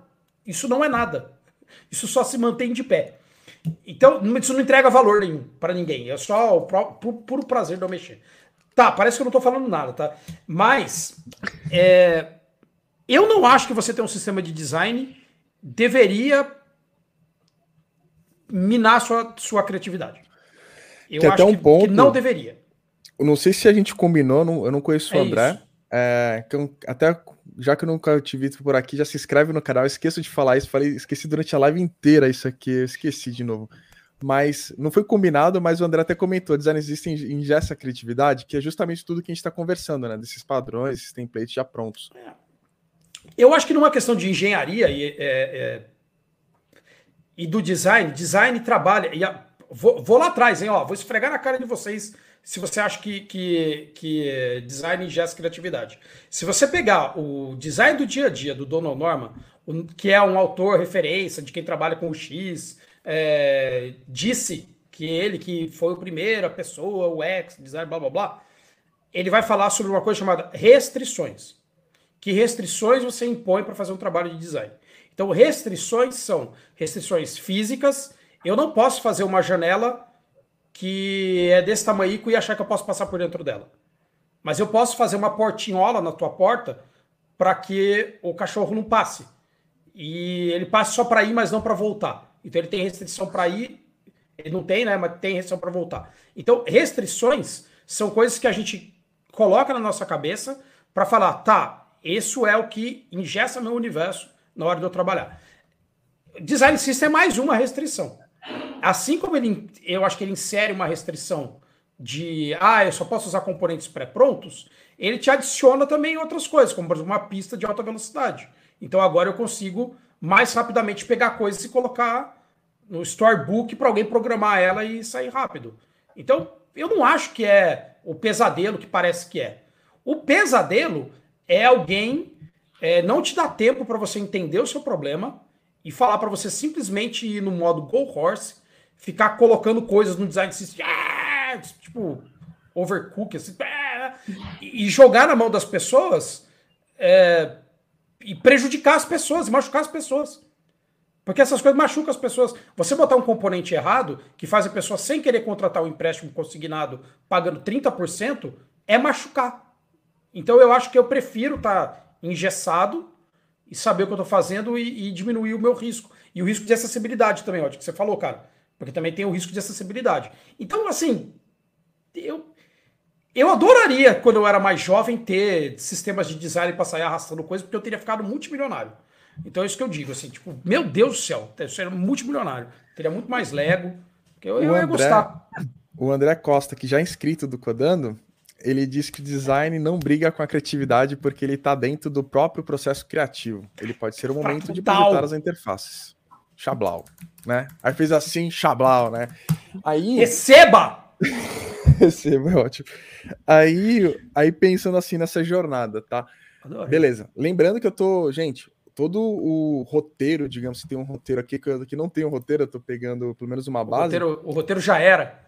É, é o curso do, do próprio Daniel Furtado, tá? Então tudo que ele tá falando com certeza vai explicar com muito mais detalhe. Mas beleza. Você fez processo criativo chegou no desenvolvimento, né? Chegou no, no dev, né? No dev para estar tá lá executando o rolezão, né? Aí eu nem vou me aprofundar tanto nessa parte, porque é mais uma parte filosófica, e eu queria focar em outra parte, aproveitando sua presença mais na parte de validar e, e próximos passos. Mas, Natália e Daniel, né, como funciona, para quem está vendo, essa dinâmica com o desenvolvimento, que às vezes é meio complicado, né? Assim, é, às vezes desenvolvedor, não é o desenvolvedor em si que é o problema, muito pelo contrário, eu sou desenvolvedor, mas é mais, tipo, tem coisas um que... Obrigado. tem coisas que não tem. Qual é o nome da palavra? Às vezes não dá para fazer. Às vezes fala assim, putz, isso aqui não é viável para agora, não é que não dá para fazer, que vezes, sempre dá, né? Mas às vezes não é viável para aquela entrega, ou, ou sugere para mudar um fluxo, para fazer uma entrega mais rápida, porque o produto está querendo e está alinhado com a empresa. Como que funciona? É, essa parte para vocês, tipo, é... eu tô falando de, de, de, lidar mesmo, porque assim, eu imagino, vocês tiveram um trabalho, fizeram todo, fizeram todo o bagulho aqui, pô. Aí, pô, devido à necessidade, à entrega, ao desenvolvimento também ser mais ágil, porque precisa entregar para tal data, blá, blá, que isso também acontece, tá, gente? Isso acontece mais do que talvez as pessoas imaginam. Como que funciona, ou talvez menos do que precisaria, né? Mas enfim, como hum. que vocês passam por isso? Tipo, ter que parar para pensar e falar assim: é, caramba, eu preciso meio que não refazer o que eu fiz, mas adaptar para entrega, ou minimizar, ou tirar uma coisa. Ainda vai fazer sentido na jornada? Vai fazer sentido para aquela persona? Vai fazer sentido naquele seu mapeamento de tudo? Como que funciona essa parte para vocês na prática? É. Foi, foi Nath, quer, quer, falar, Nath? Fala, fala. fala mas, mas, você entendeu? Ficou, ficou entendi, confuso o que eu falei? Entendeu? Não, entendi. É eu tô assim, viajando muito ou isso acontece também com vocês? Não, você está falando do handoff, né? O momento em que, ok, chega a pessoa designer e isso. fala, olha, chegamos nessa conclusão. E aí começa toda uma negociação. Antes do handoff, tem alguma coisa que, que a gente... Eu sei que tem um monte de coisa, mas de maneira mais macro, tem alguma coisa que a gente acabou esquecendo de comentar? Eu acho só que antes de handoff especificamente para a parte de desenvolvimento, existe uma, uma camada, deveria acontecer, de você fazer algum tipo de, de teste, se possível, sabe? Com os né? protótipos né? de refinamento, assim, de algum jeito, se você pudesse verificar isso com usuários, seria legal.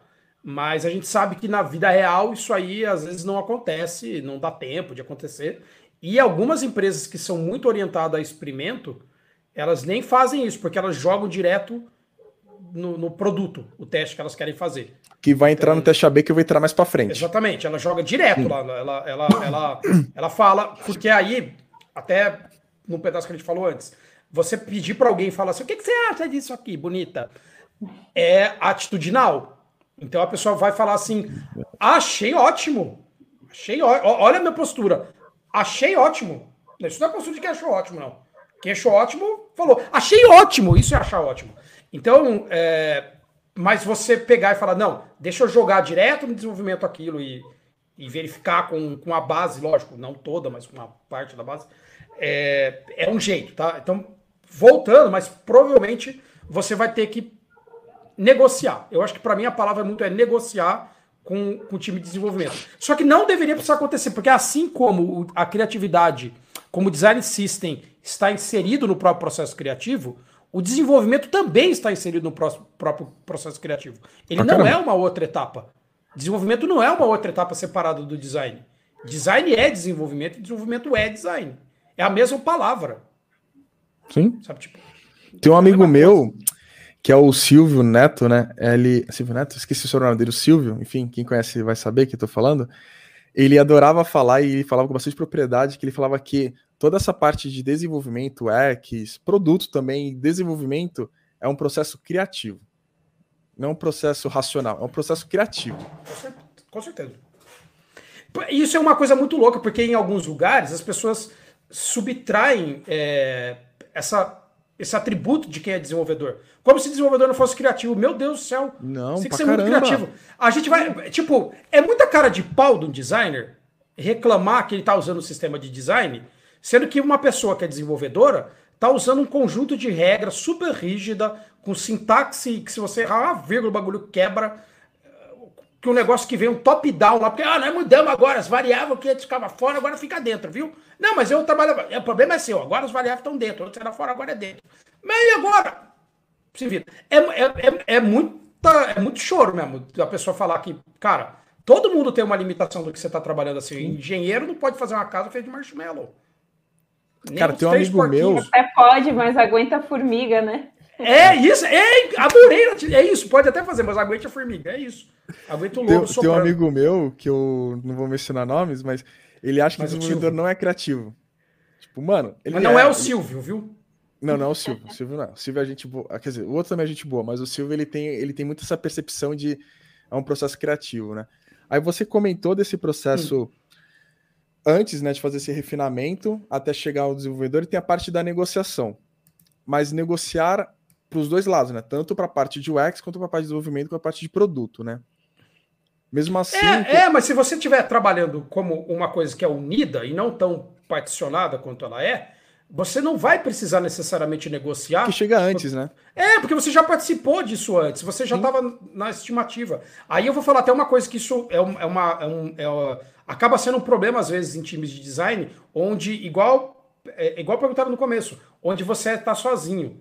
Porque quando você está sozinho, é muito difícil você conseguir, assim como um time que tem seis pessoas desenvolvedoras, que estão estimando, isso é PMG, 2, 3, sei lá, Fibonacci, sei lá, D20, é, de, da pessoa chegar num consenso e você, sozinho como designer, também tem que chegar num consenso.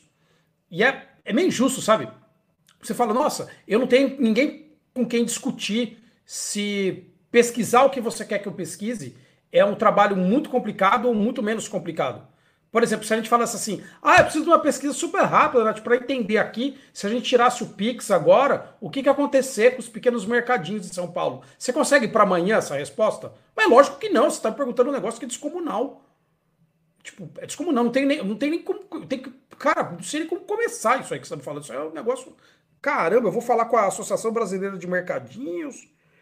Ah, vou pegar direto com o BC em isso, o que, que eu vou fazer? Não sei. E, é, é, e, então a pessoa não pode achar que isso é fácil. Né? Então, assim, todos esses trabalhos a gente negocia tamanho e tal. Então, acho que se, se os times de desenvolvimento estão juntos ali, e os designers estão junto do, junto do time de produto, é, é, essa negociação já aconteceu, sabe? Ela deveria já ter acontecido. Sim, deveria ser novidade. Até o, o André Costa aqui, é, não sei se eu pulei algum comentário, acho que não. Mas o André Costa comentou aqui: passei por isso algumas vezes. É negociar onde impacta menos na nossa métrica de sucesso. E o mais importante, negociar a volta desse cara o mais rápido possível após a implementação. Que às vezes também acontece isso. também, né? É. é muito comum, ele complementou, né? É cortar coisas para fazer o deploy mais rápido. E depois passar batido e não olhar mais para o que foi priorizado e removido. É. Isso é, mas isso é o time é perturbando, tá? Porque assim, hum. falando como desenvolvedor às vezes a gente não entrega tudo que a gente imagina, mas já manda um truco ali. Ó, eu entrego tudo isso aqui agora, mas acabando a release eu já quero já continuar isso aqui para deixar do jeito que a gente tinha imaginado e depois a gente segue. E, e, sei lá, quase todas as vezes que eu já fiz isso ou que eu sugeri isso para outros times, sempre deu certo, assim. Então, hum. também tem que dar uma Aqui também isso é um ponto, né? O André Costa colocou, mas se a gente também não levantar, não expor, às vezes não fica evidente as coisas. E o problema é não ficar evidência, né? Enfim. E o André complementou, a última, acho que foi a última dele. Acho que é isso. É. Para o que o Dan tá falando, é legal envolver o front desde o início da prototipação, na idealização. Ele te ajuda a defender quando chega no handoff e precisam sair. Cara, eu posso estar tá confundindo, mas acho difícil o desenvolvedor participar no começo. Eu acho que o produto participa muito mais do começo com vocês, né? Sim, eu, eu acho que sim. É, tem times que sim, assim, foram raras as vezes em que eu tinha pessoas desenvolvedoras comigo desde o, o processo, é, é... desde o início. Então é mais comum ter é, a galera de produtos, Sim, mas é, lembra do duplo diamante que o Daniel falou? Então, em algum Sim. momento é necessário que se, se insira essas pessoas né, dentro do que foi feito, dentro do que foi descoberto, elas vão se, entre se banhando né, de alguma forma daquele conteúdo emergindo e aí vai fazendo trabalho colaborativamente. Esse é o mundo ideal, né? O que deveria ser feito. Ou ter alguém, pelo menos arquiteto ali de, de, de software, alguma coisa uhum. ali no uhum. começo, para poder falar, oh, putz, cara. Porque é muito fácil as coisas desandarem. A verdade é essa. Eu vou dar um exemplo besta, assim. É, alguém vai lá e, e planeja que quer fazer uma parte dentro de um aplicativo do banco, onde tem um vídeo informativo dizendo o que, que vai mudar agora que DOC não vai mais existir, tudo é Pix. Beleza. Eu quero ter um vídeo ali dentro falando isso. Tá. Parece a coisa mais besta do mundo. Fala, eu quero um vídeo ali dentro falando isso. Tá bom. Mas você quer um vídeo que esse vídeo tá onde? Esse vídeo? Eu posso comentar? Aí eu perguntar, Pode. esse vídeo vai estar tá onde? A gente vai ter que fazer o upload desse vídeo, a gente vai fazer o. É, desculpa, fazer o download desse vídeo, vai estar embarcado no aplicativo. Se tiver, vai aumentar os megas, não vai ser bom. Se colocar no YouTube, a gente vai jogar ele para fora do aplicativo seria interessante colocar um, tipo, usar o, app, o SDK do YouTube para jogar dentro do aplicativo isso. e manter ele dentro, isso vai aumentar o desenvolvimento, começa, aí já era. Já é era. isso, cara, é isso, é isso. Essa, tipo, é, é, falou tudo, cara. Essa é a conversa, porque é muito simplista você falar, eu quero um vídeo. Porque, de novo, você quer um vídeo, você quer uma, é, vai ser uma vez só que vai usar esse vídeo, ou você acha que a gente vai precisar ficar trocando esse vídeo? Porque você vai ficar trocando esse vídeo, eu já vou pensar em termos aqui de plataforma para fazer uma plataforma de upload, manutenção de vídeo. É para a mesma base, vai mandar para todo mundo. Eu posso desfazer, eu posso pedir para não ver esse vídeo. Isso é, eu sou obrigado a ver, eu posso pular o vídeo. vídeo. De quanto tempo?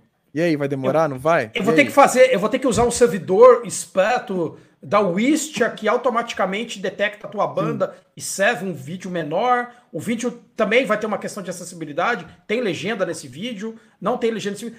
Não existe não ter discussão das coisas, cara. Tipo, com desenvolvimento e com. Porque é muito. De novo, é, e, e, me desculpe os designers ali, mas é muito fácil arredondar um canto do Figma e jogar um botão pro lado, entendeu? Isso é muito fácil de fazer. Eu faço assim e faço assim. Isso não é tão fácil quanto eu falar, tá, peraí, isso que você está me dizendo impacta o quê? E aí vem uma coisa, até uma é, propaganda de, de, de, livro de novo, que eu sempre faço, que as pessoas me detestam. Calma aí, aí isso foi, aqui é um livro. Foi. Peraí, foi? Ó, foi. de Pensando em termos de sistema. Que é uma capacidade que a, que, que a pessoa que é designer tem que ter, que é pensar em termos de sistema. Só que eu quero acreditar que todo designer pensou isso, porque, tipo, o design não é uma coisa isolada, né? Do mundo, existe é, economia circular, é, pensar no descarte do objeto, obsolescência, blá, blá blá. Tudo isso aí é uma coisa que designers deveriam pensar. Né? Deveriam. Ó, eu fiz isso. Vou dar um exemplo totalmente besta. Eu comprei uma, uma chaleira para mim, chegou ontem porque eu queria um bule de bico fino para poder fazer café. Eu comprei um bule de bico fino de inox, super legal, vai durar 30 anos. Só que não dá para segurar ele, porque o cabo dele ferve. E aí um monte de gente falou: "Não, mas ele não é de botar no fogo". Eu falei: "Como que eu tenho um bule que não é de botar no fogo?" Cara, tipo só um é comentário é que você falou disso, que eu acho absurdo. A panela, as panelas que a minha esposa usa, enfim, o, a alça, ela, ela é quente, ela fica quente, cara, não faz sentido, velho. Mas que que pôs a alça? Isso, né? Eu nunca entendi isso na vida, mas tudo bem, desculpa, eu desvirtuei. É isso. É, então, eu acho que esse tipo de discussão os designers já têm, independente do desenvolvimento ser software ou uma fábrica na China, entendeu? Também, uma, isso é desenvolvimento. E, Enfim, e assim, então eu acho que não é, não é uma questão. Eu, eu, eu, eu, eu não gosto muito quando esses handoffs, essas coisas são tão. Tipo, parece que é terceirizado. Preto no branco, sabe? sim. É. Aí, não, aí, não gosto, não. Quer complementar alguma coisa, Natália? Não, acho que é, é bem isso, sim. Tô tá. E, a, e, assim, vou, eu tô pensando nessa jornada. A, a, gente falou de jornada, né? A jornada que eu estou imaginando da live é a jornada do, do X, né? Para chegar até o final do X dele, né? Do final ótimo, né? Do, do ciclo dele ali, do trabalho, do enfim, potencial dele, enfim, não, não sei a palavra, hey, tudo bem, acontece. Mas pensando assim nessa jornada ali, você criou, fez toda essa parte, essa parte do não delivery, né? Como que funciona agora a parte de o que você fez realmente fez jus ao que foi estudado? A parte de testar, de validar. A gente falou um pouquinho, um pouquinho não, né? A gente comentou do teste AB. teste AB é um dos melhores cenários que vocês têm hoje, de UX, de técnicas, ou tem outras técnicas que também que ajudam a validar o que foi feito e comprovar que, cara, esse fluxo vocês nunca vão ter uma certeza, até imagino, eu acho, tá? Porque é, muito concreto para vocês terem uma informação com tantos dependes aí no meio do caminho, mas como vocês conseguem autenticar o máximo possível do que foi estudado? Acho que aí vai do que você quer, o objetivo, né? Qual é o seu objetivo? O que você quer dizer com autenticar? Puxa, eu quero ver esse, sei lá, as minhas métricas de findability de algum elemento tão assim ou tão assado, eu quero, sei lá, ver conversão, quero... daí depende do que, qual é o teu objetivo, porque acho que em UX a gente tem muito isso. É, qual que é o seu objetivo? Então você está aqui, eu quero chegar ali, então beleza, tem essas técnicas que vão te levar ou aquelas que vão te trazer uma percepção. O que, que você acha, Daniel? Eu, eu, eu, acho, eu acho que é uma coisa que é muito boa, que a gente fica sempre praticando. A Nath está no mesmo time que eu é, formas diferentes da gente falar depende. Sim, sem usar a palavra. sem usar a palavra depende, como falar? Pode, né? Exato. É, isso... Eu não quero matar nenhuma sininho. Exatamente, não pode. Mas, mas eu, eu, eu, concordo muito. E eu acho que, é, que aí tem uma coisa que é assim também. É, a gente fala muito de culturas de experimentação em vários. De novo, no Airbnb, ou no Booking, ou em bancos, etc. Ah, então, a, na Amazon, todo mundo tem essa coisa de falar, ah, eu quero fazer uma cultura, uma cultura de experimentação. O que é uma cultura de experimentação? É bom. eu não tenho certeza das coisas que eu estou fazendo, 100% de certeza, eu tenho um, um tipo de certeza, então eu vou testar essas duas certezas aqui e ver qual certeza é mais certeza, por exemplo. Só que as pessoas, aí eu, aí eu vou falar um, um contraponto disso. As pessoas às vezes não levam em conta é, qual o tamanho do impacto máximo do teste que você está fazendo, aí tem a ver com o que a Natália falou com relação ao objetivo. Então, qual é o impacto máximo do que eu posso fazer? Vou dar um exemplo que você deu, de, tipo, ah, eu sei que nessa terceira fase de um funil eu estou perdendo 20% das pessoas. Então, o impacto máximo que você pode fazer de alguma coisa ali é recuperar esses 20%. Né? Tipo, é o máximo. Aqui só entraram 200 pessoas. Não existe nenhuma manobra que eu faça aqui que vai aparecer 400 pessoas. Eu só o máximo é converter aquela quantidade de pessoas. Tá bom. E qual é o risco? Como assim qual é o risco? Bom, tinham só 20 pessoas errando. Qual o risco do que você fazer é, consertar para 20 pessoas que estavam errando e quebrar para 400 pessoas que estavam acertando? Hum, Verdade, né? E se eu ferrar tudo? Qual o risco de ferrar tudo? Então é qual o meu maior ganho e qual o meu maior risco? Aí você tendo esse ponto de vista, eu acho que de pensar, tá, qual o meu maior ganho, qual o meu maior risco, aí você vai pensar qual é o experimento mais legal para chegar num denominador ali. Aí pode ser um teste AB, pode ser um tipo de teste multivariável, pode ser um teste que o próprio servidor faz alguma coisa. Só que é um universo complicado, tá? O universo do teste AB Aí é parecido com o que a gente estava falando antes, da, da. Quer ver? Quem que falou? Acho que era o Gustavo que falou. Do... Isso, que era a questão de captar e interpretar dados, que o Gustavo Isso. falou. Que, é, que capturar, é, interpretar e capturar dados de teste AB também é um trabalho extremamente complexo, porque ele envolve. E se meu usuário começar logado, deslogar no meio, voltar e entrar numa outra versão do sistema? Até voltando uma casa, tá? O que, que é o teste AB? O teste AB é geralmente você fazer uma exposição de uma é, teoria que você tem ali, porque, ó, isso aqui é meu caso de, de sucesso, versus um desafiante. É tipo Mortal Kombat. Então eu sei que se eu pegar o Sub-Zero eu vou ganhar, mas eu vou jogar com, com o, o, sei lá, quem que é? Scorpion. O, Pronto, Scorpion, Bacala, pegar o, Scorpion. É isso. Shiva. Scorpion. Shiva. É, Shiva vai perder, mas Scorpion você fala, cara, eu desafio com o Scorpion. Então, o desafiante entra e fala: quem é que ganha essa batalha? O ganha essa batalha tem a ver com o que a Natália falou, que o que, que é o critério de ganhar essa batalha? Porque no Mortal Kombat é muito fácil, vem escrito finish him. Isso é ganhar a batalha. Mas e se no Mortal Kombat não fosse isso que ganhasse a batalha? O que ganha a batalha é a quantidade de pulo que você deu. Fosse isso que, que ganhasse a batalha. E aí, dando um exemplo do Mortal Kombat, tá? Quando você está jogando Mortal Kombat em torres de desafio, tem desafios que, que você ganha ponto, não por ganhar a batalha, mas quantas vezes você se defendeu, quantas vezes você deu um soco para cima, quantas vezes você pulou. Então são outros critérios de ganhar a batalha. Voltando, qual o critério de ganhar a batalha? Você bota duas interfaces para competir qual que ganha a batalha. Só que é, é super ultra complicado, porque você não sabe quantas pessoas você tem que testar para poder saber que aquele número lá tá válido e não é uma viagem sua. É, como que você vai fazer esse teste sem quebrar para todo mundo? É, como que você vai fazer esse teste sabendo que, que, você não quer que a pessoa baixe uma versão diferente do iFood para testar? Não quero, quero a mesma versão. Como é que você faz deploy? Como é que você controla? Então é um trabalho complicado que geralmente nas empresas maduras de produto tem times de experimento. Então o Booking tem time de experimento e coisa assim. Então, mas é uma é uma ferramenta de fazer essa. É uma ferramenta de fazer essa verificação. Não é. Tá. Não acho que é a única, mas uma. E a outra que valida, que nem vocês comentaram, só reforçando, é validar, né? Validar ótimo. Acho que essa, essa deve ser a palavra mesmo. Validar o que foi estudado é de fato depende do objetivo, né? Se os objetivos do que foram traçados foram atendidos, ou pelo menos. Aí uma pergunta.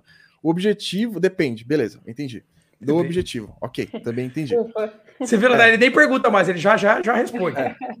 Não, aqui no desenvolvimento também tem bastante depende aí. Beleza, tranquilo. Só que é, vocês têm uma porcentagem, talvez você mais claro, tem algum número mágico, alguma coisa que sei lá, o hate sendo menor do que 40%, ou tal, tal, tal, ou a expectativa com o pessoal era que 30% dos usuários fossem usar aqui. Existe isso? Ou vocês pegam outros dados, outros tipos de informações, entendeu? Não sei se ficou meio claro, para a verdade, que eu fiquei na dúvida, para falar a verdade, nesse ponto. Tem um depende, tem um objetivo. Eu vou, é, vou responder okay. um depende, mas, mas normalmente quando você está fazendo, é, analisando isso, tem um número P, que é o número que você vai. Então, tem, tem números ali, mas é, é que o depende é muito complicado nesse caso mesmo, porque assim, vou dar um exemplo vida real ali no meu trabalho. A gente está tá fazendo uma campanha de lançamento de produto novo. Então, é um produto que, é, por enquanto, é, é, O produto não foi desenvolvido. A gente sabe quanto custa desenvolver o produto pensa num feature dentro de um, app. A gente sabe que, olha, para desenvolver esse feature custa 300 mil, mas eu ainda não sei qual o impacto que ele vai fazer na vida das pessoas. Então vamos fazer algum tipo de fake para poder entender se as pessoas se interessam por aquilo. Então existem vários testes fakes. Ou, por exemplo, você colocar uma porta falsa dentro de um, de um, de um aplicativo, ou botar é, uma camada mágica de Oz. Tem algumas coisas assim. Dando um exemplo assim. Você acha que as pessoas querem ver seu aplicativo em espanhol. Mas você não contratou o professor de espanhol. Mas você botou uma bandeirinha da Espanha. Aí você quer ver se as pessoas clicam na bandeirinha da Espanha. Se as pessoas clicarem na bandeirinha da Espanha, você vai contratar o professor de espanhol. Aí vem a pergunta: quantas pessoas tem que clicar na bandeirinha da Espanha para você contratar um professor de espanhol? Depende. Quanto custa um professor de espanhol? 5 mil. Ah, então se 5 mil, o valor de 5 mil reais de pessoas clicando naquela bandeirinha de espanhol já é o suficiente para eu pagar fazer isso? Aí você pode falar, é. Aí o que vai acontecer é que muitas vezes você vai fazer uma aposta de, olha, vamos fazer o seguinte, vamos fazer um acordo. Se 300 pessoas clicarem naquele botãozinho lá da bandeirinha do espanhol, a gente senta para conversar. Não é fazer, é a gente senta para conversar. Tá bom. Aí você vai, em quanto tempo 300 pessoas têm que clicar na bandeirinha? Em uma semana. Massa. Então a gente vai botar a bandeirinha, 300 pessoas vão clicar em uma semana. Se 300 pessoas clicarem em uma semana, a gente senta para conversar. É, pelo menos eu penso muito assim, sabe? Tipo, é, às vezes é um número do Data Vozes, é, mas eu, eu iria para um caminho desse. E aí, só uma, um final assim, em cima disso, que vocês falaram uma coisa de diminuição de risco. O problema é que geralmente muita gente faz testes AB que são muito similares. Então, a, a variação que pode acontecer é isso aqui.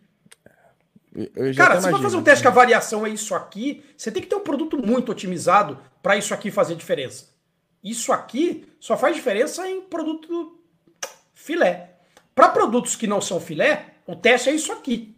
Sabe? Tipo, é, botão aqui ou né? botão lá, sabe? Tipo. É. Sim, para quem. Senão pra você não, não consegue pegar a variação, sim, sabe? Sim, entendi. Tá, o. Beleza, tô absorvendo tudo que foi bastante coisa. Sei lá, é coisa maluca, tá? Não sei. É, assim, sim, aí sim. depende da maturidade da empresa, Nath. Eu não sei em qual. Se você trabalha numa ponta do research, que é mais na usabilidade ou na. na eu não sei qual ponta. Se é que tem ponta lá.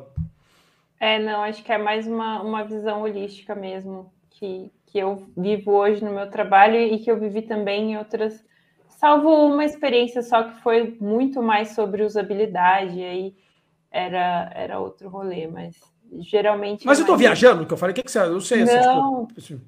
não, acho que tá, tá super certo, assim. É, é que é muito difícil a gente fugir do, do depende, porque vai depender o quê? Qual é o objetivo do negócio? O que, que o negócio quer atingir? Para que a gente consiga medir com a régua certa, porque você pode estar esperando uma resposta, sei lá, em metros, mas você está me, me sugerindo um método que vai te dar uma resposta, pô, em graus Celsius, ou seja, são coisas completamente diferentes. A 25 é bom? O que, que significa 25 dentro dos contextos? Então, por isso que a gente fala muito essa questão de depende e de contexto, porque design está muito amarrado com, com outras questões além do design. Eu acho que o Daniel explicou isso super bem. E, e, você, e você falou esse lance de, de, Eu achei ótimo essa, esse exemplo que você deu, de você é, pedir uma coisa que o resultado é metro e na verdade você queria uma coisa que é em litros, porque é muito comum isso daí, porque as pessoas têm uma confusão muito grande com relação ao que é o resultado das coisas. Sim. E a gente às vezes, às vezes acaba usando é, que a gente chama de métrica de prateleira, para fazer coisas que não fazem sentido para o que a gente está fazendo. Então, assim, se você sabe que, que. E você. E você vai ter dificuldade, que às vezes você vai ter que mudar a, a dinâmica inteira de uma empresa para conseguir extrair o dado do jeito que. E aí você vai ter que ter um monte de, de maneira de. Como é que eu pergunto diferente, então, isso para poder chegar naquilo? Então, é uma coisa muito. É, eu acho que tem muito a ver com essa coisa de criatividade mesmo. Tipo, como é que eu vou perguntar aquilo para chegar naquele número? E, e, de novo, tem para algumas é, alguns produtos super maduros, dando Netflix, tal, Netflix é um exemplo que todo mundo vai dar para essas coisas. Ele, ele, ele tem um ponto de maturidade tão grande no produto que é muito possível que, que alguém fale: olha, eu quero fazer um experimento com o tom do vermelho. Porque eu tenho aqui uma aposta que um tom do hum. vermelho mudar para mais escuro é, aumenta a percepção do, do texto do botão assista agora e faz as pessoas clicarem nele, blá blá blá. Algumas coisas você vai ter formulação para fazer isso. Por exemplo, você pode falar assim: ah, não, eu vou fazer um cálculo aqui de lei de fits, porque a distância da pessoa quando ela entra no login até ela chegar no botão de assistir é tantos pixels numa TV. É, é que a TV eu dei um péssimo exemplo, mas dentro do, do mouse, a, a, distância é tanto, então se eu fizer um botão 10% maior, eu talvez aumente em 50% a capacidade de alguém clicar. Então algumas coisas disso tem fórmula, sabe? Tipo, você precisaria fazer um teste, porque tem matemática para isso. Mas a prática é que nenhum designer vai usar essa matemática. Tem uma coisa muito no, no, no, no espírito do designer que é falar: aumenta o botão. Se aumentar o botão, vai dar mais certo. Aumenta o botão, aumenta o botão. Ah, vou fazer um teste. Se aumentar o botão, melhor ou pior. Cara, vai por mim. Se aumentar o botão, vão clicar mais. Tipo, não precisa fazer um teste para saber se aumentar um botão, vão clicar mais. Vão clicar mais. Ah, mas como que você sabe? Cara, sei lá, empírico, porque é experiência. Só que aí tem, tem um. A, a, as empresas estão muito tentando diminuir muito o risco. E aí você fica fazendo assim. Sabe, tipo. Aí, aí vem uma empresa, tipo, no bem e fala: vocês estão discutindo isso aqui, ó. Vlau! Aí ela passa por cima dos outros. Aí fala, caramba, eu tava ali discutindo 1 ou 1,1% de juros e o cara mandou um taxa zero, pá, esse menino, cara, quebrou. Sabe, tipo, então a gente tem que tomar cuidado para não virar. Sabe? Então, sei lá, eu gosto muito disso. Robozinhos, né? É, robozinho de. de, de... bot, vira um bot. E assim, indo na nossa. Olha jornada... a cara, olha a cara dele. O que é minha? Ele tá feliz, é, ele tá feliz, ó. Não, sempre tô feliz, cara. Feliz, cara. Muito feliz, muito feliz indo, indo na, na jornada do que a gente está conversando de tudo sobre o X, acho pelo menos que a gente tentou cobrir, óbvio, tá, gente? Lembrando, até passei o curso do Daniel aqui. Eu também deixei na descrição. Caso esteja escutando no, no podcast, em sua plataforma, tá na descrição do canal do YouTube, tanto o canal do Daniel quanto o curso do Daniel. A gente, com certeza, lá tem muito mais detalhes que está sendo conversado aqui, né? E assim, Daniel, dessa conclusão do tudo que a gente conversou, né? Tem alguma coisa que tu acha que ficou faltando nessa jornada, né? Nessa persona chamada Angélica? Angélica. Eu acho que uma coisa que é, que é de novo, várias, uh, várias coisas no mundo são Excel. Várias coisas no mundo são Excel. E poucas coisas no mundo são sentar com uma pessoa numa praça e conversar com ela. Então, é, a gente tem que tomar o cuidado de manter esse lado forte dentro do trabalho de UX, porque é muito fácil você realmente ficar fissurado por um lado que é tecnológico, que é de data, que é. E, e esquecer a essência do trabalho ali. Porque a essência do trabalho é, é entender assim, mas o que, que acontece realmente com a pessoa quando ela tenta pediu o empréstimo. O que está acontecendo? Hum, ah, mas traduza para mim isso em números. Cara, tem coisa que eu não vou conseguir traduzir para você em número. Eu vou te trazer um, um vídeo para você entender aqui. Por que, que eu não posso traduzir isso em número? Sabe? Então eu acho que assim, é, é não perder essa sensibilidade. E, eu, e, o problema de perder essa sensibilidade é que já tem muita gente, eu não estou criticando quem é desenvolvedor, ou PM, ou dono da empresa, já tem muita gente que já perdeu essa sensibilidade. E, e se você tirar essa sensibilidade do departamento de design, você vai ter que criar um departamento de sensibilização dentro da empresa depois, porque você vai ter uma empresa insensível às coisas, à diversidade, à acessibilidade, como vocês falaram. Então eu acho que é só isso. É, é, tipo, não esquecer que é um pouco sobre isso. Então isso não é a respeito do, do React. Sabe? Tipo, isso não é a respeito do Flutter. Sim, isso... até porque, até pegando o é, exemplo do TDC, até pegando o exemplo do TDC, que eu vi o banner lá do. Eu não fui no TDC, mas eu vi as. as a, eu fiz online, né? Mas eu vi as mensagens. E tá assim, TDC para pessoas, feito para pessoas, alguma coisa assim, não lembro. Que no final das contas é para as pessoas, não tem muito, né? Exato. É, tipo, tudo são pessoas, né? É que Sim. parece brega, e eu não quero parecer que é uma coisa brega. Mas não é porque é brega, assim, tipo, ah, que brega, tá falando das pessoas, é coach quântico agora, jovem místico. Não é isso que eu tô falando, é que é tipo, é que é muito fácil você ir para um outro caminho e falar, ó, oh, quer saber a minha rotina, a minha planilha, o meu KPI, meu OKR, meu, né, né? Cara, a coisa mais fácil que tem no mundo é você deturpar o, o dado e enganar todo mundo. É muito fácil fazer isso, é cinco minutos você engana todo mundo com dado. Mas isso não muda o fato de que, cara, eu continuo não conseguindo passar pela porta. Não, mas veja só, cara, eu não passo pela porta. Você pode esfregar a pesquisa se quiser na minha cara, mas eu continuo não passando na porta. Então, assim, eu acho que é só a gente não perder essa sensibilidade. Então, assim, para a pessoa que é designer, deveria sempre manter essa sensibilidade. E para a pessoa que não é designer, deveria adquirir um pouco dessa sensibilidade, sabe? E, e eu estou dizendo designer incluindo pesquisadores, pesquisadores, tá? Mas eu acho que é, é, é só, tipo, cara, é uma briga para manter essa sensibilidade. E, de novo, para aquela pessoa que é o único designer sozinho na empresa, é como que ele consegue é, que, a, que, as outras pessoas tenham essa sensibilidade. Então, é uma questão de um, de novo, de humanização do monte de coisa. E, de novo, não jovem místico, quântico. O nosso jornada, não é isso. É, é porque precisa ter. É, não é brega, tá? É, eu acho que é isso que é, que é, que é a, a lição da coisa, sabe? Tipo, não, não, Sim. não deixe assim, o departamento sumir isso. A Natália, tem algum ponto também? Não, eu acho que é, é muito sobre, assim, eu tenho como também, né, tirando a parte de, ah, o jovem místico que toma chá de camomila seca, não sei o que, tudo bem. É, mas assim, cara, no fim do dia é sempre sobre pessoas e vai ser sempre, porque a gente não, não tem escolha, a gente desenha e a gente projeta, e no caso de desenvolvedores desenvolvem e PMs priorizam, porque as pessoas vão usar alguma coisa.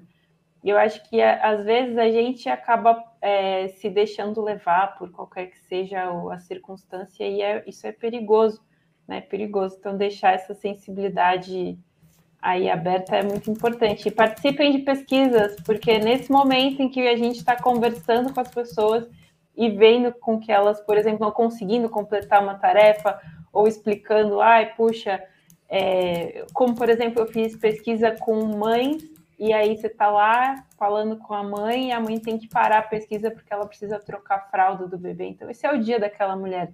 É aquilo que ela está vivendo naquele momento. E a gente por mais que, puxa, mas o meu negócio é vender fralda, o seu negócio é atender mãe ou pai, enfim, no caso ele era uma mulher, mas poderia ter sido um homem também. E é muito importante a gente manter essa, essa percepção, essa sensibilidade aberta aí. Muito bom ponto, Daniel. Arrasou. E assim, Daniel, até para a gente, agora estamos no encerramento, assim, indo para o encerramento da live.